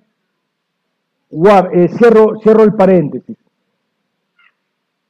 Cuando hablamos del arca, hablamos del trono de Dios, la sede del gobierno divino. El lugar santísimo es, digamos, el monte Sión, la, la, nueva Jerusalén, la ciudad celestial, el monte santo. Y entonces, ¿qué es el altar de, de incienso? Es nuestra sede de gobierno celestial. El altar de, eh, perdón, el, el arca es el trono de Dios, el altar de oro es la sede, nuestra sede de gobierno celestial. La importancia que tiene esto a efectos prácticos, es decir, gubernamentales, no puede minimizarse. Todo lo que es ejecutado, ejecutado se motiva y se lleva a cabo desde el altar de oro. Y te lo voy a mostrar con las escrituras, cómo es el altar de oro donde se toman las grandes decisiones. Por eso es un altar de intercesión, por eso es importante la intercesión. ¿Cuánta gente que hay acá? Me gustaría que hubiera tanta gente en los días de intercesión. Estamos hablando del altar de intercesión. Sería muy importante. Pensemos en términos de Cristo. El altar de oro es la intercesión de Cristo y a través de ella se establece el gobierno de Dios. De alguna manera, Juan capítulo 17 es el altar de oro en operación. Él está orando por sus discípulos y por los que iban a creer después de ellos, por lo que ellos iban a decir. Y es una oración, un altar, una, una oración que soltó Jesucristo, que hasta el día de hoy, después de dos mil años, sigue teniendo efectividad. ¿Por qué? Porque es la intercesión permanente de Cristo. El altar de oro tiene que ver con la intercesión. Entonces el altar de oro tipifica la adoración y la vida intercesora de Cristo, es el centro de la administración de Dios.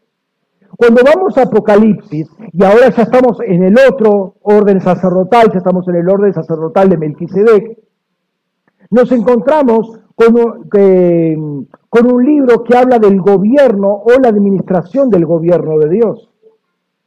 Habla cómo se ejecutan las órdenes y cómo eh, sale, eh, cómo, cómo se manifiesta el trono, cómo se mueven los ángeles de un lado para el otro y cómo se ejecutan juicios sobre la tierra. Apocalipsis revela el trono y la administración de todo el universo. Pero cuando vamos al detalle, vemos algo bastante, bastante relevante. Vemos cómo del altar de oro salen las órdenes. No salen del trono, salen del altar de oro. Por ejemplo, vamos a Apocalipsis capítulo 8, versículo 3. Dice, y llegó otro ángel y se paró junto al altar teniendo un incensario de oro y le fue dado mucho incienso para que lo añadiera a las oraciones de los santos en el altar de oro delante del trono. No, ya no hay más velo, obviamente, en el cielo no hay velo, ¿sí? El altar de oro está justo enfrente del trono de Dios, ¿sí? Lo que antes era en el tabernáculo terrenal de Moisés, ahora se proyecta allá arriba. Entonces, eh, notemos que este ángel está al lado del altar y esta ubicación es importante, tenganla en cuenta porque después vamos a ver cómo esto se refleja en la tierra. Eh, en este altar están todas las oraciones de los santos, pero este ángel le fue dado incienso para añadirle a las oraciones de los santos. En el altar de oro celestial estaba acumulada, digamos, permítame la palabra, las oraciones de los santos por generaciones y de todo el planeta. Están ahí todas las oraciones de los santos. Está delante del trono. Eh, entonces, toda la carga de intercesión de los santos está allí. En ese altar y se le agrega más incienso. ¿Qué es ese incienso? Esa es la intercesión de Cristo. O sea, la intercesión de Cristo eh, potencia la intercesión de toda la iglesia.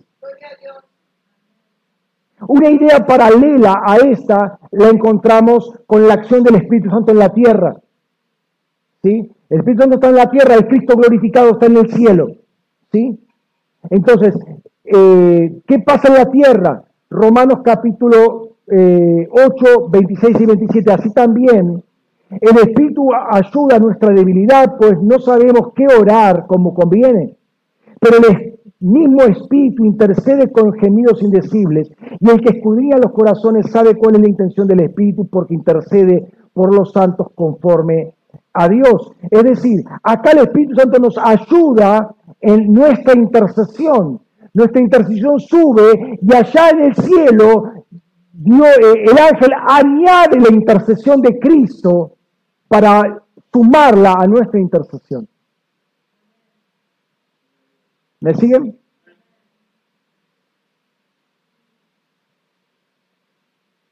Hebreos capítulo 7, 25 dice, por lo cual puede también salvar perpetuamente a los que por medio de él se acercan a Dios viviendo siempre para interceder por ellos. O sea, Cristo está en intercesión permanente por nosotros. O sea, toda oración que hacemos, por mínima que sea, va a estar recibiendo, como quien dice, un espaldarazo de parte de, de Jesucristo y va a potenciar nuestras oraciones.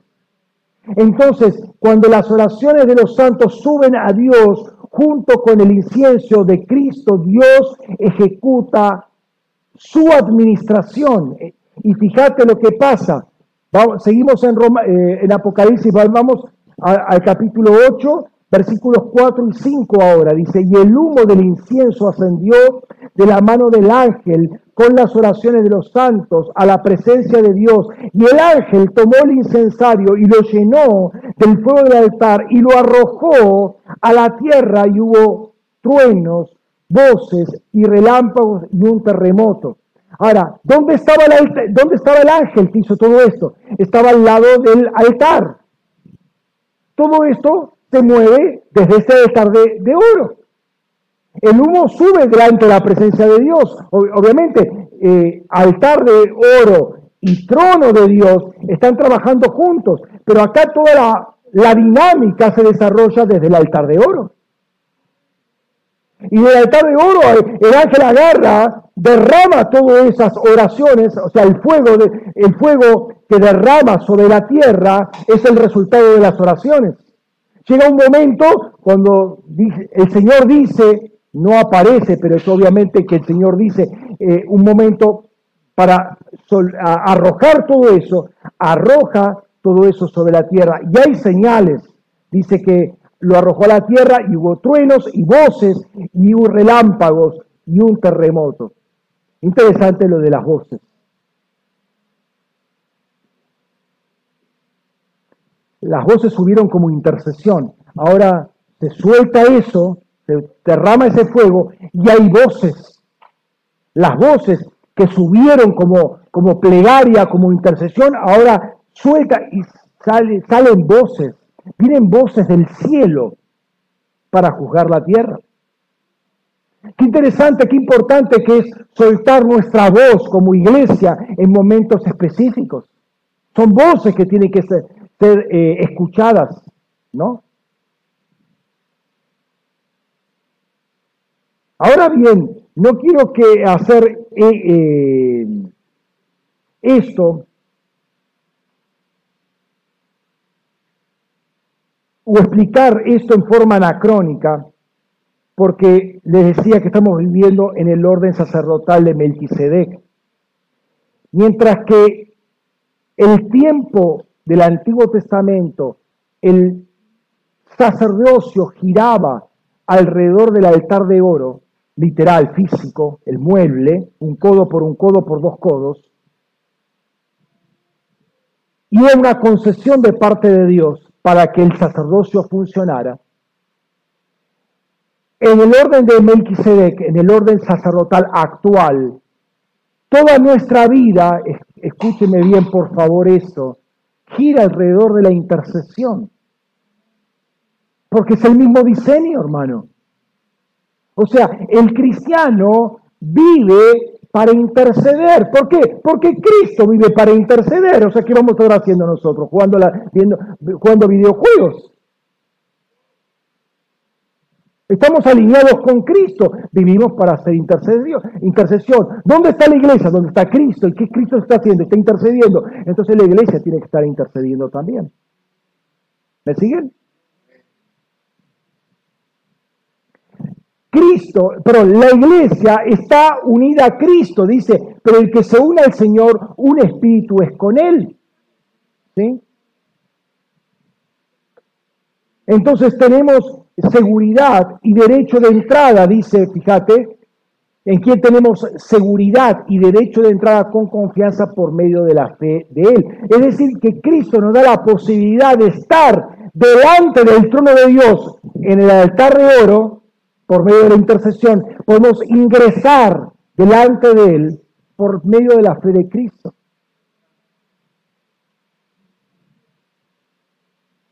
El Jesucristo individuo, antes de la cruz, dice, esto es mi cuerpo que por vosotros es entregado.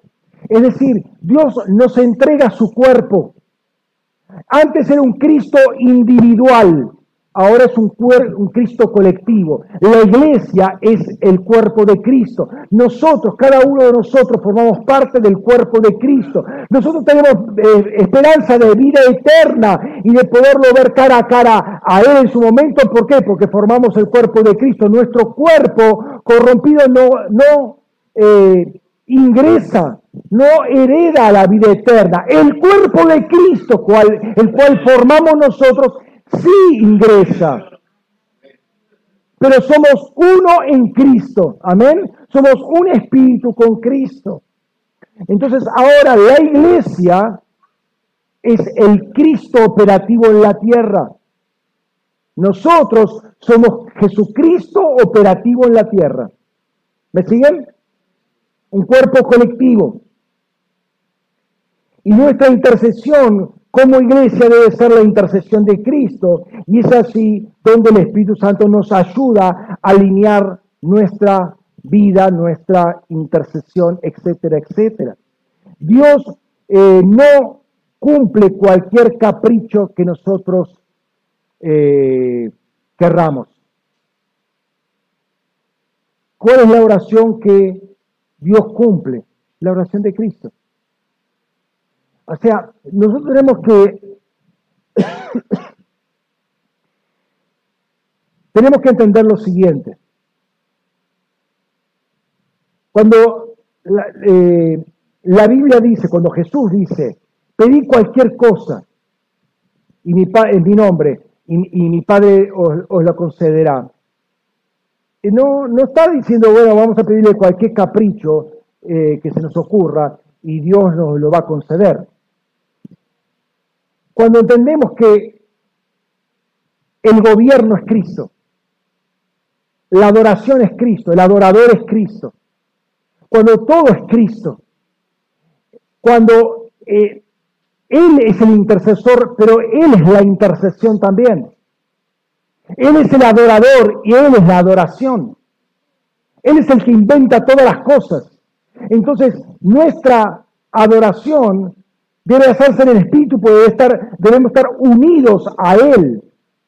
Porque si no, estamos caminando por otro planeta. ¿Me, están siguiendo? O sea, nos tenemos que alinear. Yo tengo que ver cuál es la intercesión de Cristo que está haciendo en este momento. Para eso tengo que tener mi oído sensible, mi corazón sensible, alineado a cuál es la voluntad de Dios, para estar alineado a Él y que mi oración sea efectiva. No, no voy a estar pidiendo el capricho que a mí se canta, sino lo que Dios quiere, lo que, que, lo que Cristo está intercediendo en este momento, es lo que yo tengo que interceder. ¿Me está siguiendo? Entonces lo que ocurre en Apocalipsis 8, 3 al 5 es que la oración de la iglesia sobre cualquier tema es una nube de incienso que se acumula y cuando Dios entiende que es el tiempo preciso para la respuesta, la derrama, ¿sí? Este, y ahí dice que aparece como fuego que se arroja eh, en la tierra, ¿no? Ahora,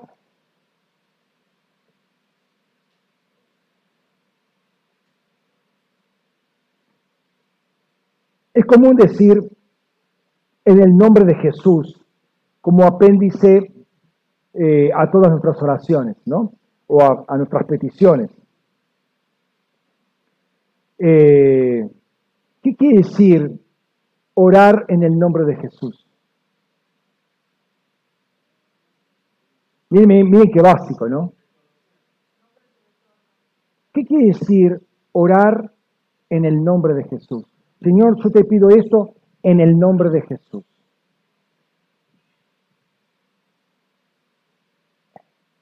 Es hacer que Jesús, eh, perdón, es hacer que nuestra oración es la oración de Cristo. O sea, yo entiendo que estoy orando lo que Jesús está orando. Yo oro esto en el nombre de Jesús. O sea, por cuanto estoy alineado con Él, yo oro en su nombre. Y yo estoy permitiendo que Él ore a través mío. Pero al mismo tiempo yo estoy en Él. ¿Qué quiere decir bautizarse en el nombre del Padre, del Hijo? Y de, esto lo explicamos en una escuela. Es meterse en la persona del Padre, meterse en la persona del Hijo, meterse en la persona del Hijo y identificarse con esas personas. Ahora, si yo estoy orando en el nombre de Jesucristo, yo me estoy identificando con la persona, me estoy metiendo en la oración del Hijo. Me estoy metiendo en la persona de Jesucristo. O sea, yo tengo que estar alineado, no es decir, no es poner un apéndice y, como algo, una muletilla de buena suerte. Es, es compenetrarme en la oración de Cristo. Sería bueno tomar conciencia de esto. Claro que puede seguir orando como antes, pidiendo esto, pidiendo esto y aquello en el nombre de Jesús. No, yo no, no niego que eso pueda eh, seguir fluyendo a través de tus labios. Eh, pero pastor, yo siempre lo hice así eh, y no me complique la existencia, yo no entiendo muy bien lo que está hablando, de eso, meterme en la persona, de eso, meterme en la oración, déjeme de, estas complicaciones. yo oro en el nombre de Jesús y punto. hermano, lo que estamos hablando es de crecer a nuevos niveles de ascender, que es donde Dios nos llama, a tener una intimidad con el Señor y entender que no somos eh, nosotros acá y Jesús allá, sino que estamos en Cristo. ¿Y qué quiere decir estar en Cristo? Estar metidos en la persona de Cristo. Que está recubierto completamente de Cristo y Cristo está recubierto de nosotros tenemos que tomar conciencia de que no porque estamos acá somos uno y después vamos a, salimos eh, a la calle y nos transformamos en el increíble Hulk. O sea, tomar una conciencia diferente, o, mejor dicho, tomar conciencia de la relación vital que tenemos nosotros con Jesucristo. Y que no es dable de nosotros permitirnos hacer cualquier cosa.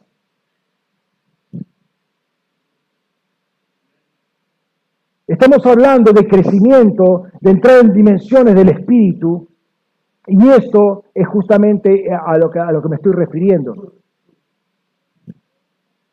Fíjate lo que dice Apocalipsis capítulo 9, versículos 13 y 14. El sexto ángel tocó la trompeta y oí una voz entre los cuatro cuernos del altar de oro delante de Dios, que decía al sexto ángel que tenía la trompeta, suelta a los cuatro ángeles atados junto al gran río Éufrates.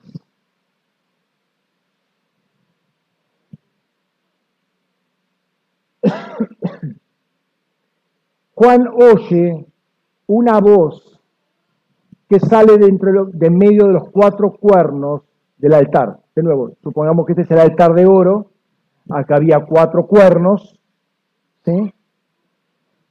Y sale una voz de en medio del altar. El altar es un mueble. Bueno, acá estamos en el, en el ámbito celestial, ¿no? Pero él veía un mueble ahí, un altar de oro, Y oye una voz que sale, o sea, hay una entidad inteligente en medio del altar, no oye un ruido, oye una voz. Eh, Juan entiende la voz, acá está escribiendo lo que la voz dijo. O sea que hay alguien ahí en el altar. Entendamos esto. Hay alguien en el altar que está hablando. Y le dice al sexto ángel, y es interesante porque es una orden que sale del altar de oro, y no sale del trono, sale del altar de oro. Ahora, si dijimos que Cristo y la iglesia estaban unidos y el incienso del altar de oro es la oración del Cristo iglesia, es Cristo iglesia la que está en el altar de oro. Vos estás en ese altar de oro. Cristo está en, el, en ese altar de oro. Cristo y la iglesia es el altar de oro. Hola.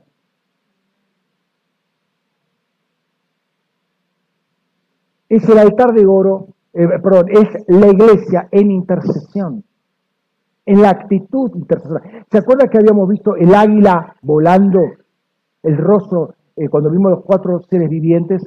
vimos el águila volando. No es el águila sentada en una rama, en una piedra, en el nido, no, no, estaba en actividad, estaba volando. Acá es la iglesia, eh, el Cristo iglesia en actitud de intercesión. Ese es el altar de oro.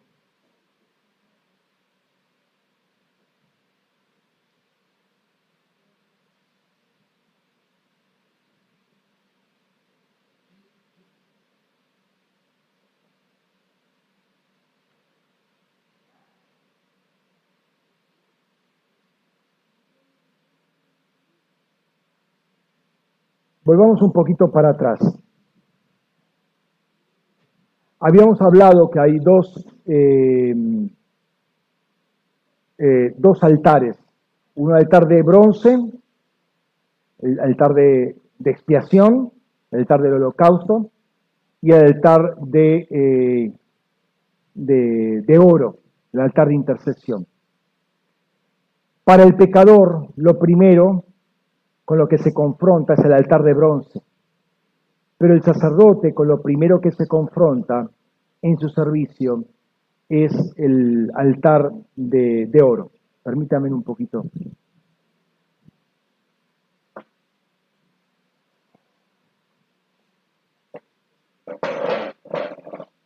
Mm.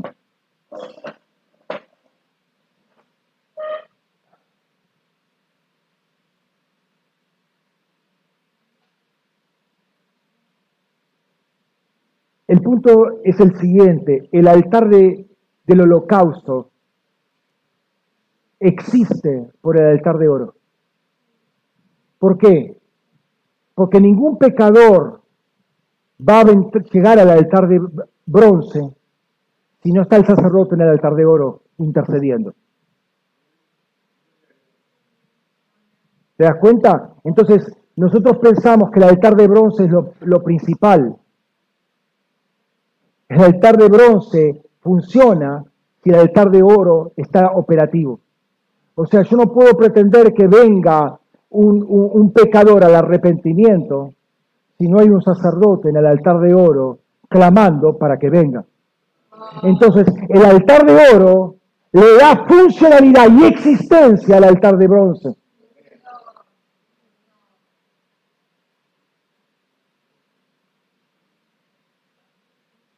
Entonces, sin altar de oro operativo, no hay altar de bronce. Sin altar de oro no hay nadie que se arrepienta. Por el contrario, si uno se arrepiente es porque el altar de incienso, la sede del gobierno celestial, salió una voz, salió un mensajero llevando un mensaje.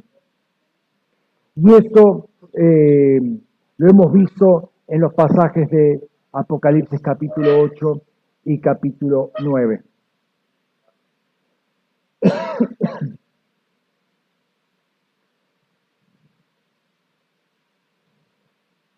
Ahora, lo curioso es que en los albores del Nuevo Testamento, o mejor dicho, lo, lo digo al revés, el Antiguo Testamento y el comienzo del Nuevo Testamento se va a dar con actividad en el, altar de oro. Los albores del Nuevo Testamento comienzan en el altar de oro. Vayamos a Lucas capítulo 1, versículos 10 y 11.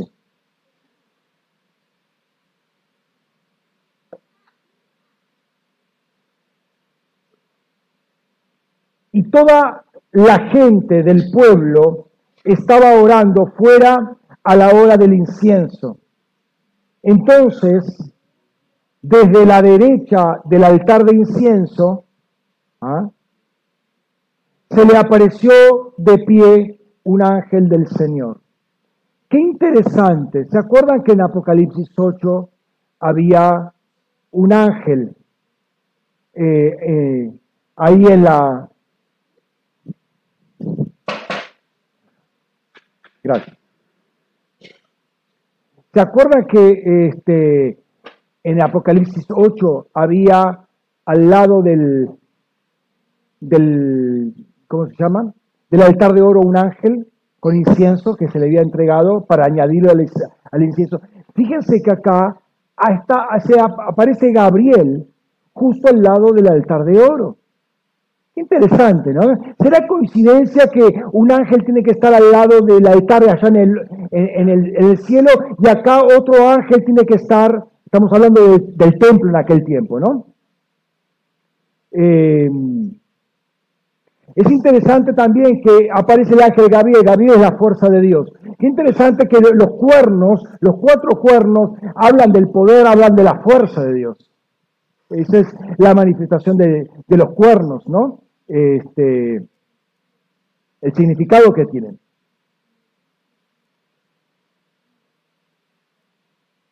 Ahora, más adelante dice, ahí tenemos el versículo 10 y 11. Versículo 13 dice, pero el ángel dijo, no temas, Zacarías, porque fue oída tu oración y tu mujer Elizabeth te dará a luz un hijo y llamarás su nombre Juan.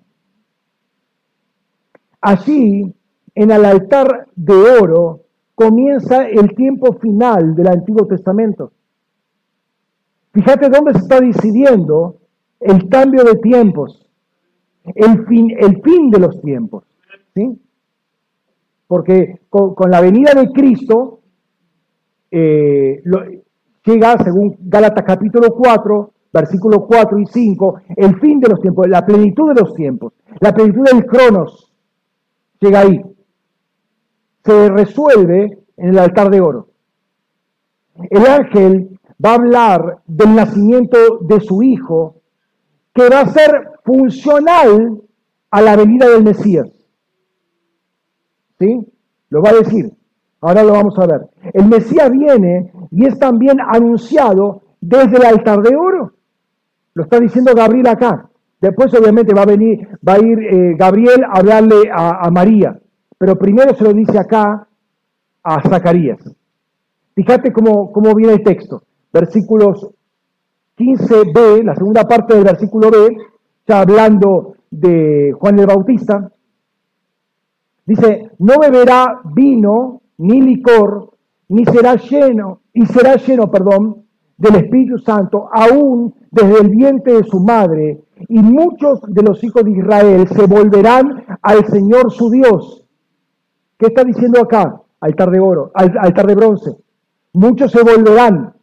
Está hablando de arrepentimiento. O sea, la acción del altar de oro repercute en la funcionalidad del altar de bronce. Por cuanto vos estás orando acá, viene Juan el Bautista, Juan el Bautista va a ser la persona que va a activar el altar de oro, el altar de bronce. ¿eh? E irá delante de él, el Mesías, con el espíritu y poder de Elías, para volver los corazones los padres a los hijos, nuevamente, altar de bronce. Eh, padres a los hijos y los rebeldes a la prudencia de los justos, a preparar para el Señor un pueblo bien dispuesto. Y más adelante Gabriel, versículo 19, va a decir, respondiendo el ángel le dijo, yo soy Gabriel, que asisto delante de la presencia, eh, que asisto en la presencia de Dios, y he aquí enviado, he sido enviado para hablar contigo y anunciarte estas buenas noticias. Qué tremendo, hermanos, que este ángel se manifieste aquí, en el altar de oro. Obviamente esto no lo limita a Gabriel, ¿por qué? Porque después va a ir a la casa donde no había un altar de oro físico, va a ir a la casa donde estaba María, ya desposada con, con José, y le va a hablar exactamente las palabras que, bueno, que conocemos de la Anunciación. Este, y bueno, acá habla con un varón, después habla con una mujer, habla en el templo, habla fuera del templo, o sea, no, tiene las limitaciones, pero qué, qué interesante que eh, el fin de los tiempos del Antiguo Testamento se manifiestan en el altar de oro. El punto es que salió la orden desde el altar de, oro, el altar de incienso celestial, y fue y llegó al altar de oro eh, terrenal. Hay un vínculo entre ambos. ¿Por qué? Porque en el altar de oro está el Espíritu de Cristo. Estaba el Espíritu de Cristo haciendo intercesión, obviamente de un Cristo todavía preencarnado. ¿sí? Ese es el Espíritu de Cristo, ¿sí? que estaba en el fuego del altar, que es el que llevó la noticia. Ambos altares están unidos. Hoy no necesitamos un mueble llamado altar. ¿Por qué? Porque el altar es nuestro corazón. Por eso nosotros estamos intercediendo en el Espíritu. ¿Por qué? Porque somos un Espíritu con Cristo. Necesitamos un edificio, no necesitamos un mueble de oro. Eso ha sido purificado. Nuestros corazones han sido purificados para que funcionen como altar de nuestra, de nuestra intercesión. ¿sí? Toda unión cielo-tierra comienza en la intercesión. Toda ejecución va a partir del altar de oro celestial. Dios nunca dependió de un mueble, no lo dependió en aquel tiempo, no lo depende de, ahora, obviamente, mucho menos. Eh, pero esto es una enseñanza, todo el tema del tabernáculo, para, para entender cómo iba a ser el ministerio de Jesucristo y cómo ahora es nuestro ministerio. ¿no? Pero el gobierno de Dios se funda en la intercesión de Cristo y ahora continúa con la intercesión del Cristo Iglesia. Volvamos a la visión por un momento.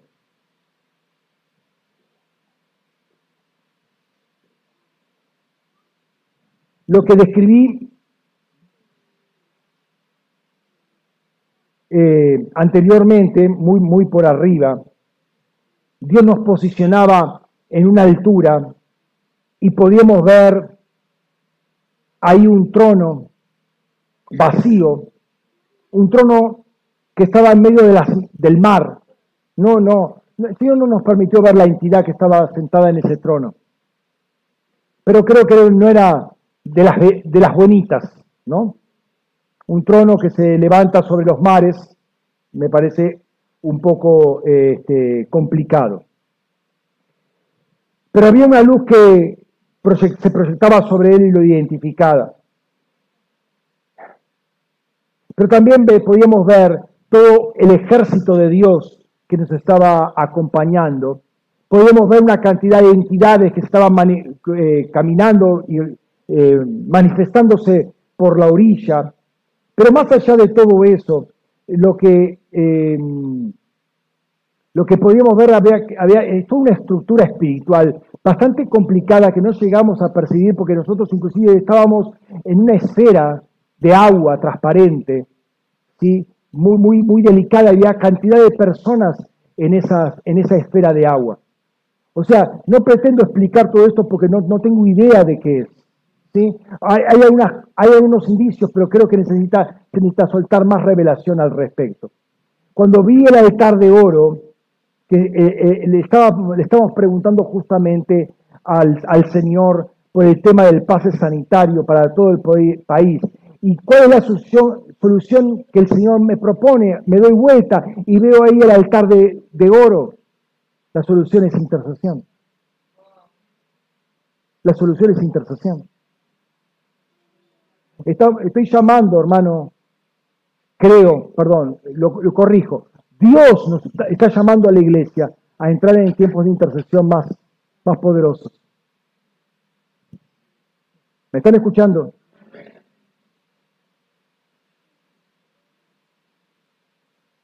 Ahora bien, y termino con esto. La intercesión es solo una faceta del altar de oro, porque junto con la intercesión está la adoración. Yo no entro al altar de oro y entro a pedir y pedir y pedir, no, entro a adorar a Dios. Eh, ¿Por qué? Porque el altar de oro no es un centro de información que Dios necesita para ver qué cosas me, están pasando acá en la tierra. O sea, Dios sabe muy bien lo que está pasando. Entonces uno entra eh, con una actitud de, adoración y eh, antes que nosotros abramos la boca, Él sabe lo que necesitamos, ¿sí? Es cierto eso. Entonces uno se acerca para adorar y conforme adora, las peticiones suben al Señor. Y algunas veces antes que nosotros pongamos la, petición en nuestros labios, ella viene con la respuesta.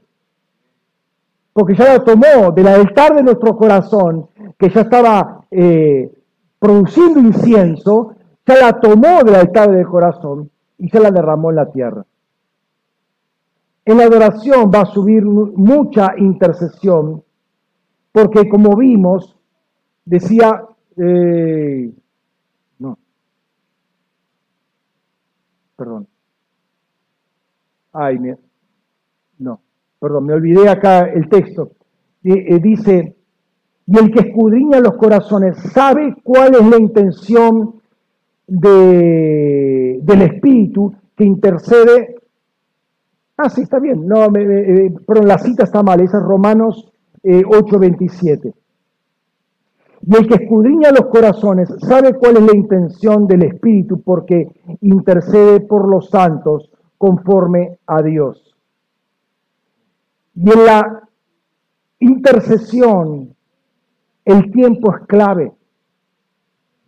Ay, pastor, que no tengo tiempo para interceder. ¿Te das cuenta cómo el, el tiempo es malo, los días son malos, los días son perversos? Siempre va a ocurrir algo para que vos no tengas tiempo para. ¿Por qué? Porque hay entidades caídas que están gobernando los días.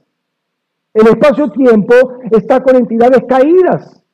Entonces siempre va a surgir algo que estoy cansado, que me duele la cabeza, que, hay, que tengo la ropa para lavar, ay que me vino el vecino, ay que me vino el pariente, ay que se me, que se me, se me calienta la champán, no, no, cualquier cosa. Siempre a haber algo para no tener tiempo para interceder. No esperes que el tiempo te lo resuelva. El tiempo dirá, el tiempo te va a decir, no, no tenés tiempo.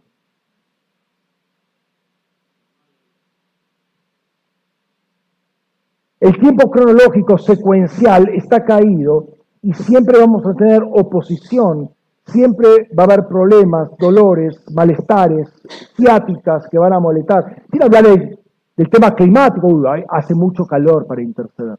Ay, pastor, se me cayó internet. Haga la culpa de aquí Internet. ¿Qué pasaría en aquel tiempo, no? Cuando no existía Internet. No habría intercesión, ¿no? Hace 50 años no había intercesión porque no había Internet. Hola. ¿Están ahí? ¿Ah? Díganme, porque por ahí ya nos están desconectados.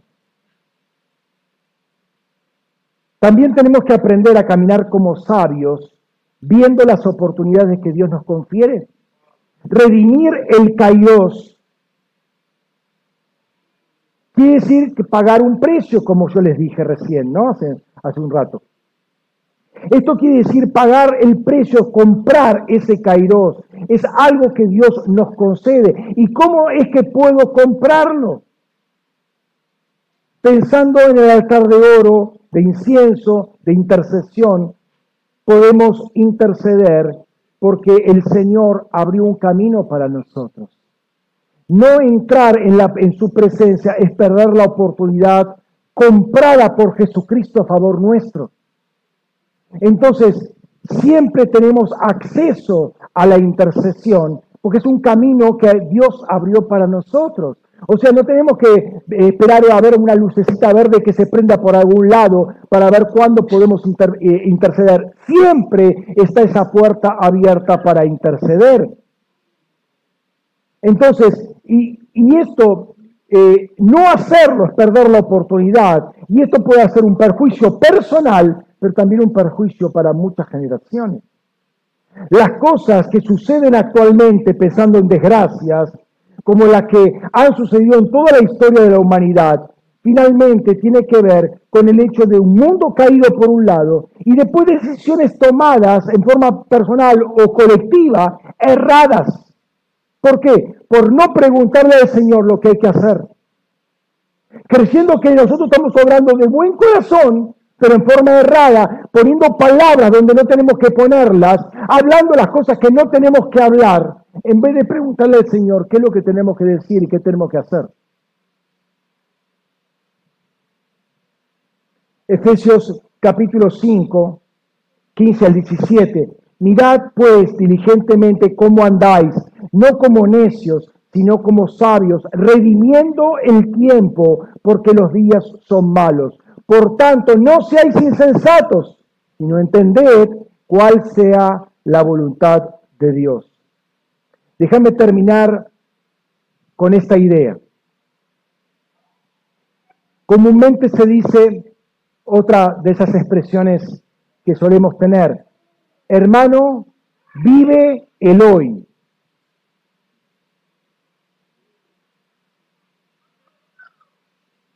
Escucharon la expresión, ¿no? Vive el hoy. Obviamente se entiende disfrutar el presente. Como hijo de Dios, esto no puede llevar a tener amargos sinsabores. Cuando, cuando entendemos que el hoy está caído. Entonces, ¿cómo es el vivir el hoy? Hay que tener que tener cuidado ahí, ¿no? Déjame corregir un poco la expresión. El espiritual va a entender lo que voy a decir porque el espiritual entiende todas las cosas. El, hombre natural se va a rascar la cabeza que está diciendo este pastor. ¿No? Porque Pablo dice justamente eso. No vivas el hoy, viví el kairos. ¿Me están escuchando?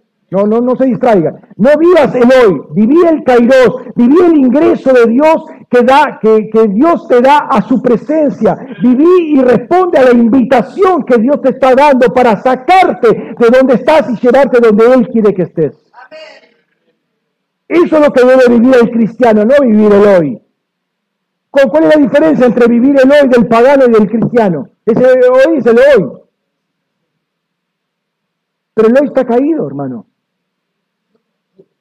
¿Vas a que vas a disfrutar como el mundo disfruta?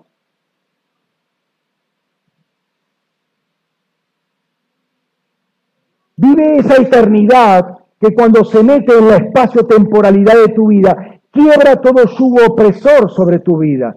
No tratemos nosotros de, de quebrarlo ese yugo. Cristo ya lo quebró hace dos mil años. Tenemos que aprender a entrar a ese, a esa eternidad, a esa dimensión, a ese alineamiento con Dios, esa unidad con Cristo para vivir donde Dios está y no donde nosotros queremos estar.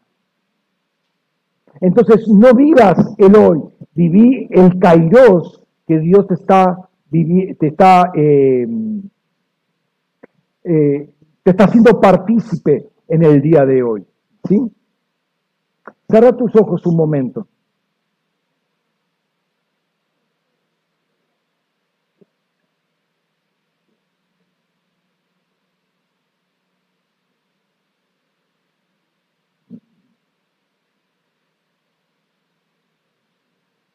Padre, queremos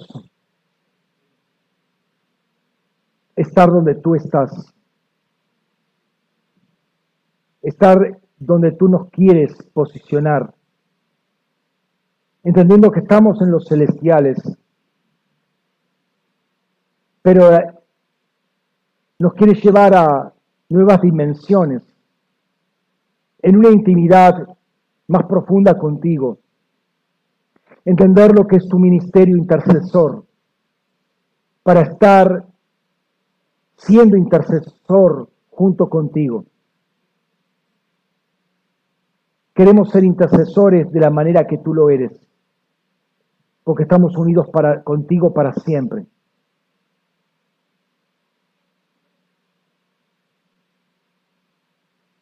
Señor, en el nombre de Jesús, hay muchas cosas que nosotros no las podemos resolver por la vía natural.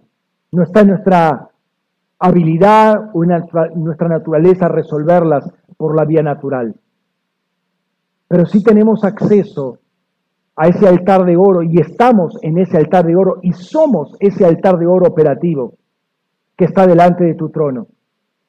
Y Cristo está ahí junto con nosotros y de ahí se sueltan palabras, voces, truenos y terremotos.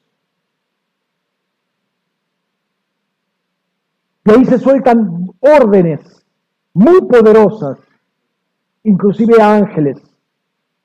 Queremos en este momento, Señor, dar vuelta nuestro rostro y enfocarnos en lo que tú nos estás mostrando que tenemos por delante. Y entrar a esa nueva dimensión. Señor, te pedimos que nos, guíes en, esta, en este año, en este tiempo de, de intercesión, este tiempo de, de sensibilizar nuestros corazones, alinear nuestros corazones, alinear nuestras voces para que nuestras palabras no causen perjuicio, al contrario, nuestras voces, Señor, sean de ruptura de fortalezas, sean para quebrar yugos de opresión, para quebrar entidades en el raquía, para sacarlos de, de, esos tronos, para silenciar esos tronos conforme la autoridad que tú nos dices. Señor, por eso queremos estar seguros de estar posicionados donde tú nos has, donde tú nos has puesto, Señor. En el nombre de Jesús. Guíanos con tu Espíritu Santo, Señor. Guíanos con tu Espíritu Santo para alinear nuestras voces a tu voz, para alinear nuestros pensamientos a tus pensamientos, para que nuestra intercesión sea tu intercesión. Estar fusionados en intercesión, Señor. En el nombre de Cristo Jesús. En el nombre de Jesús. Y que estemos dispuestos a soltar cualquier cosa, Señor, que impida que podamos subir al lugar donde tú nos, nos quieres posicionar.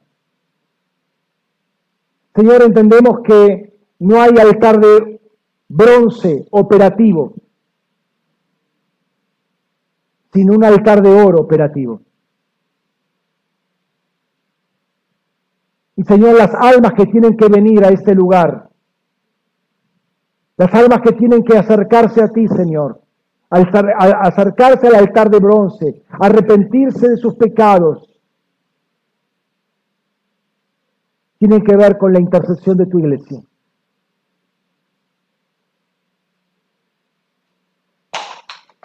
En el nombre de Cristo Jesús.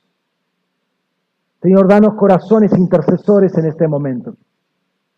Señor, que descienda sobre cada uno de nosotros, Señor, ese espíritu de intercesión, espíritu de Cristo, Señor, sobre cada uno de nosotros, ese que intercede permanentemente por nosotros, Señor. Que descienda sobre cada uno de nosotros, Padre, ahora, ahora, en el nombre de Jesús, sobre cada uno de mis hermanos, los que están aquí presentes, los que están eh, recibiendo por internet esta palabra, en el nombre de Jesús. Señor, que reciban una impartición nueva, un espíritu intercesor, Señor.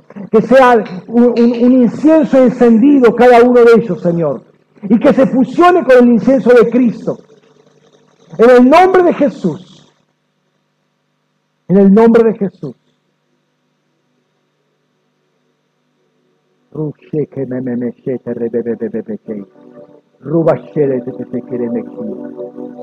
En el nombre de Jesús.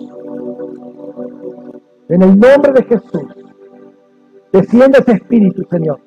Desciende ese espíritu sobre cada uno de nosotros. Un espíritu de intercesión poderoso, Señor. No por un día, Señor, no por un fin de semana. Señor, una iglesia intercesora. Una iglesia que, que está delante de la presencia de tu trono, Señor. En el nombre de Jesús. En el nombre de Jesús. Poderoso Rey. Poderoso Jesús. Oh, te adoramos, Jesús. Te adoramos, Rey.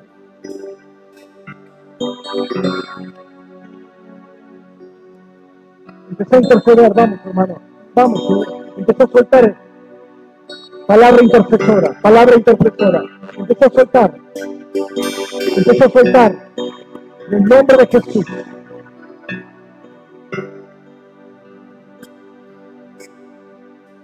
Quizás esa gente que no, que no conoce a Cristo, que vos conocés, que no conoce a Cristo. Ahí está, ahí está la palabra intercesora.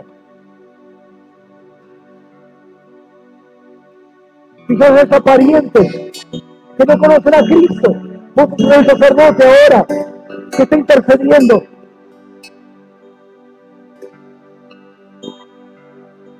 Esta tarde van a salir a evangelizar.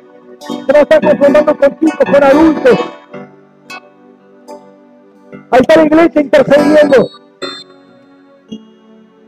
para que lleguen a la torre de bronce, para que se conviertan en sus malos caminos.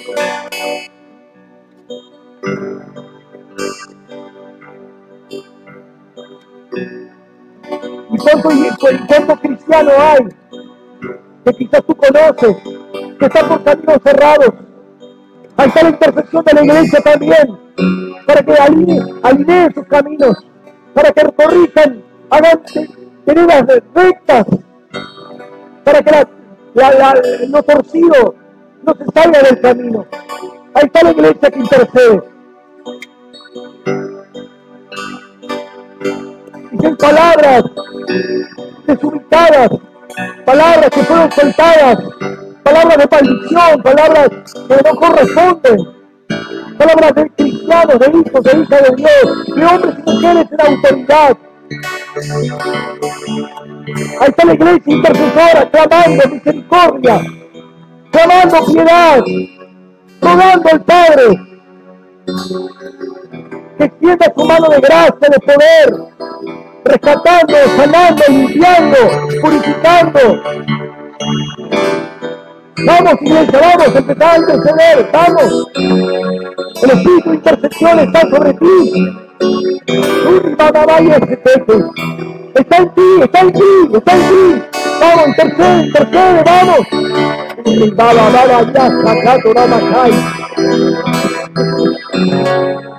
En el nombre de Jesús. Intercede, intercede, intercede.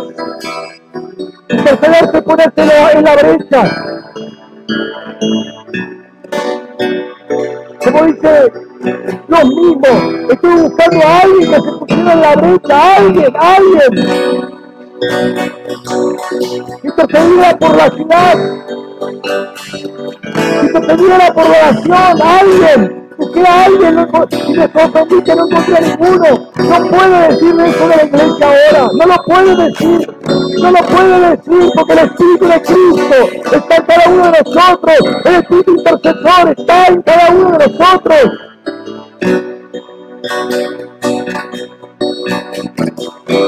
Con palabra a favor de, tus padres, de tus hermanos, de tus parientes.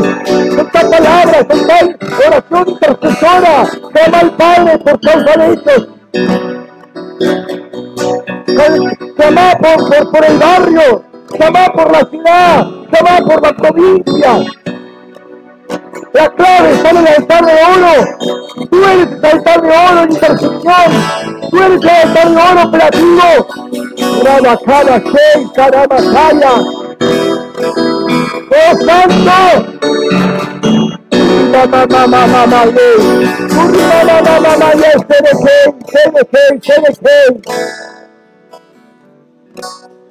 En el nombre de Jesús. En el nombre de Jesús. Sea tu nombre glorificado, sea tu nombre glorificado, Rey. Sea tu nombre glorificado, Rey.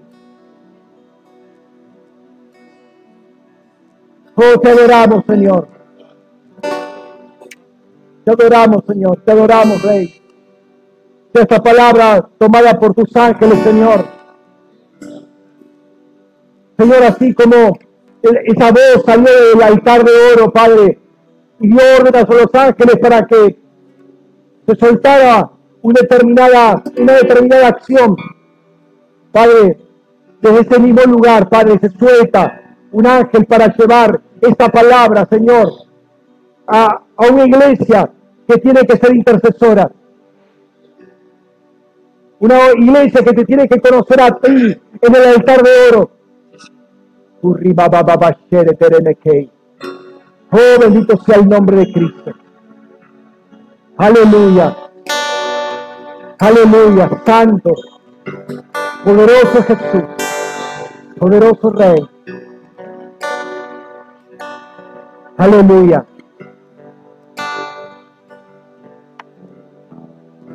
Amén.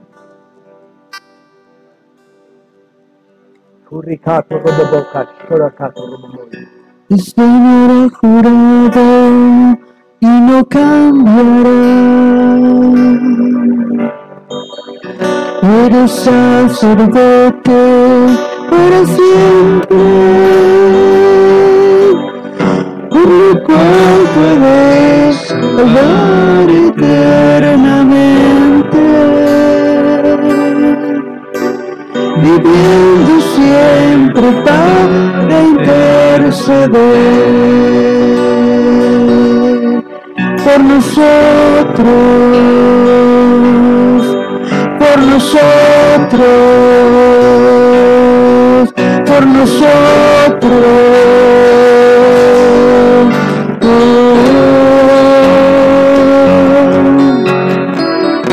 Quien habiendo ofrecido ofrenda por los pecados, una sola vez y para siempre. Impresionando a los santificados, limpiando sus conciencias de obras muertas por su sangre que ha derramado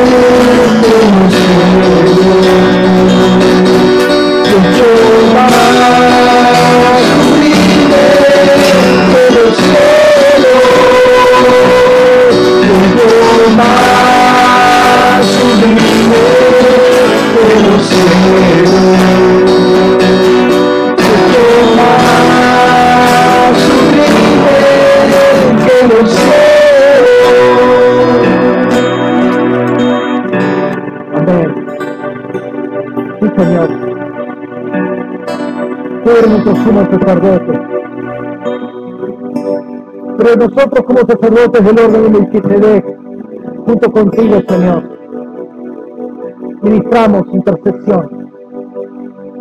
Ministramos al rey, que rey, al rey de reyes y Señor de señores. Te adoramos a ti, papá. Gracias, Jesús. Gracias por este tiempo, Rey. Gracias, Dios. Aleluya. Vamos a, prepararnos para, celebrar la cena. Por favor, los hermanos encargados, pueden pasar la, el pan y la copa.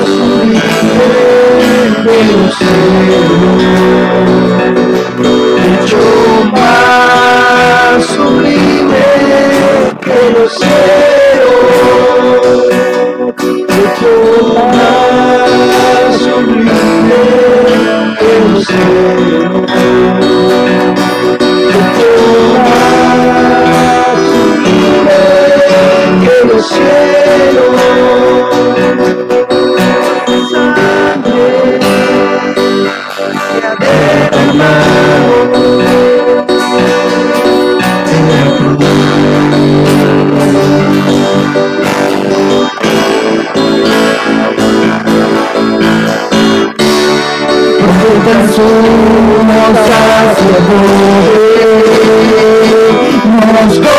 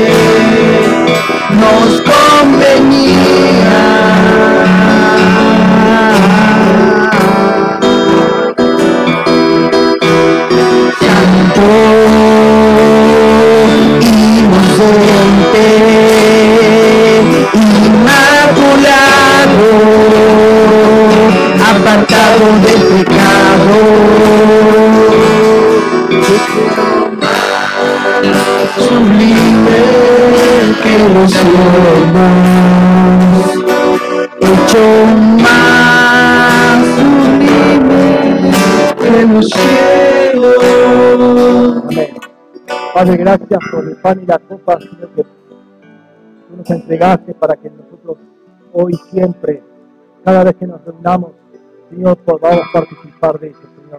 Gracias porque habla de tu cuerpo, Señor, que fue partido para que seamos uno ahora, Señor, y no seamos partidos ahora.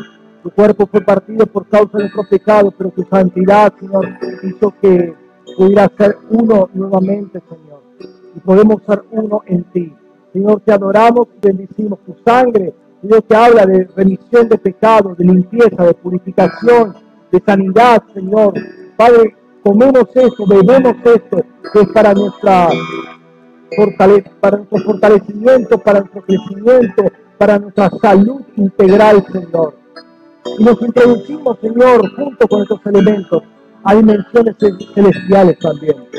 Señor, háblanos más acerca del pan y de la copa, Señor. Háblanos de tu sangre, háblanos de tu cuerpo, Señor. Háblanos de ti, Señor. Necesitamos aprender, Señor, en este tiempo más acerca de ti, Señor. En el nombre de Jesús.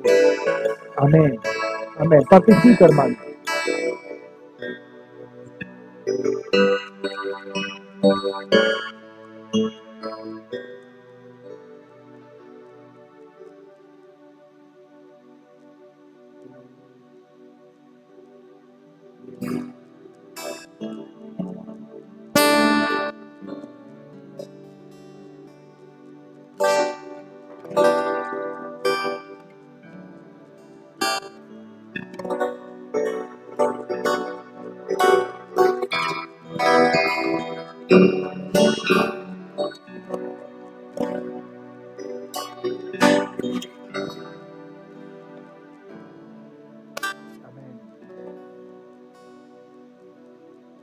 Amén. Gracias, Padre. Gracias por este tiempo, Señor. Gracias por poder compartir tu propia naturaleza, Señor, que reside en cada uno de nosotros. Verdadera comida, verdadera bebida, Señor, que nos, que nos nutre, que nos fortalece. Gracias por este tiempo, Señor. Bendecimos tu nombre, Padre. Acompáñanos, Señor, en el resto de la semana, Señor, para que podamos dar testimonio, Señor, desde, nuestro lugar de trabajo, de desempleo, eh, o, o en la calle, o en donde estemos, Señor. Señor, que nos falte palabra, que nos falte testimonio, que nos falte intercesión de parte nuestra, Señor. Que nuestra vida sea una intercesión caminante, Señor. En el nombre de Cristo Jesús. Amén. Amén. Hermanos, Dios les bendiga ricamente. Gracias por compartir este tiempo. Los que están eh, por internet, los Señor nos bendiga ricamente. También tengan una excelente semana. Nos estamos viendo la próxima con otro mensaje poderoso de la palabra de Dios. Señor los bendiga. Amén.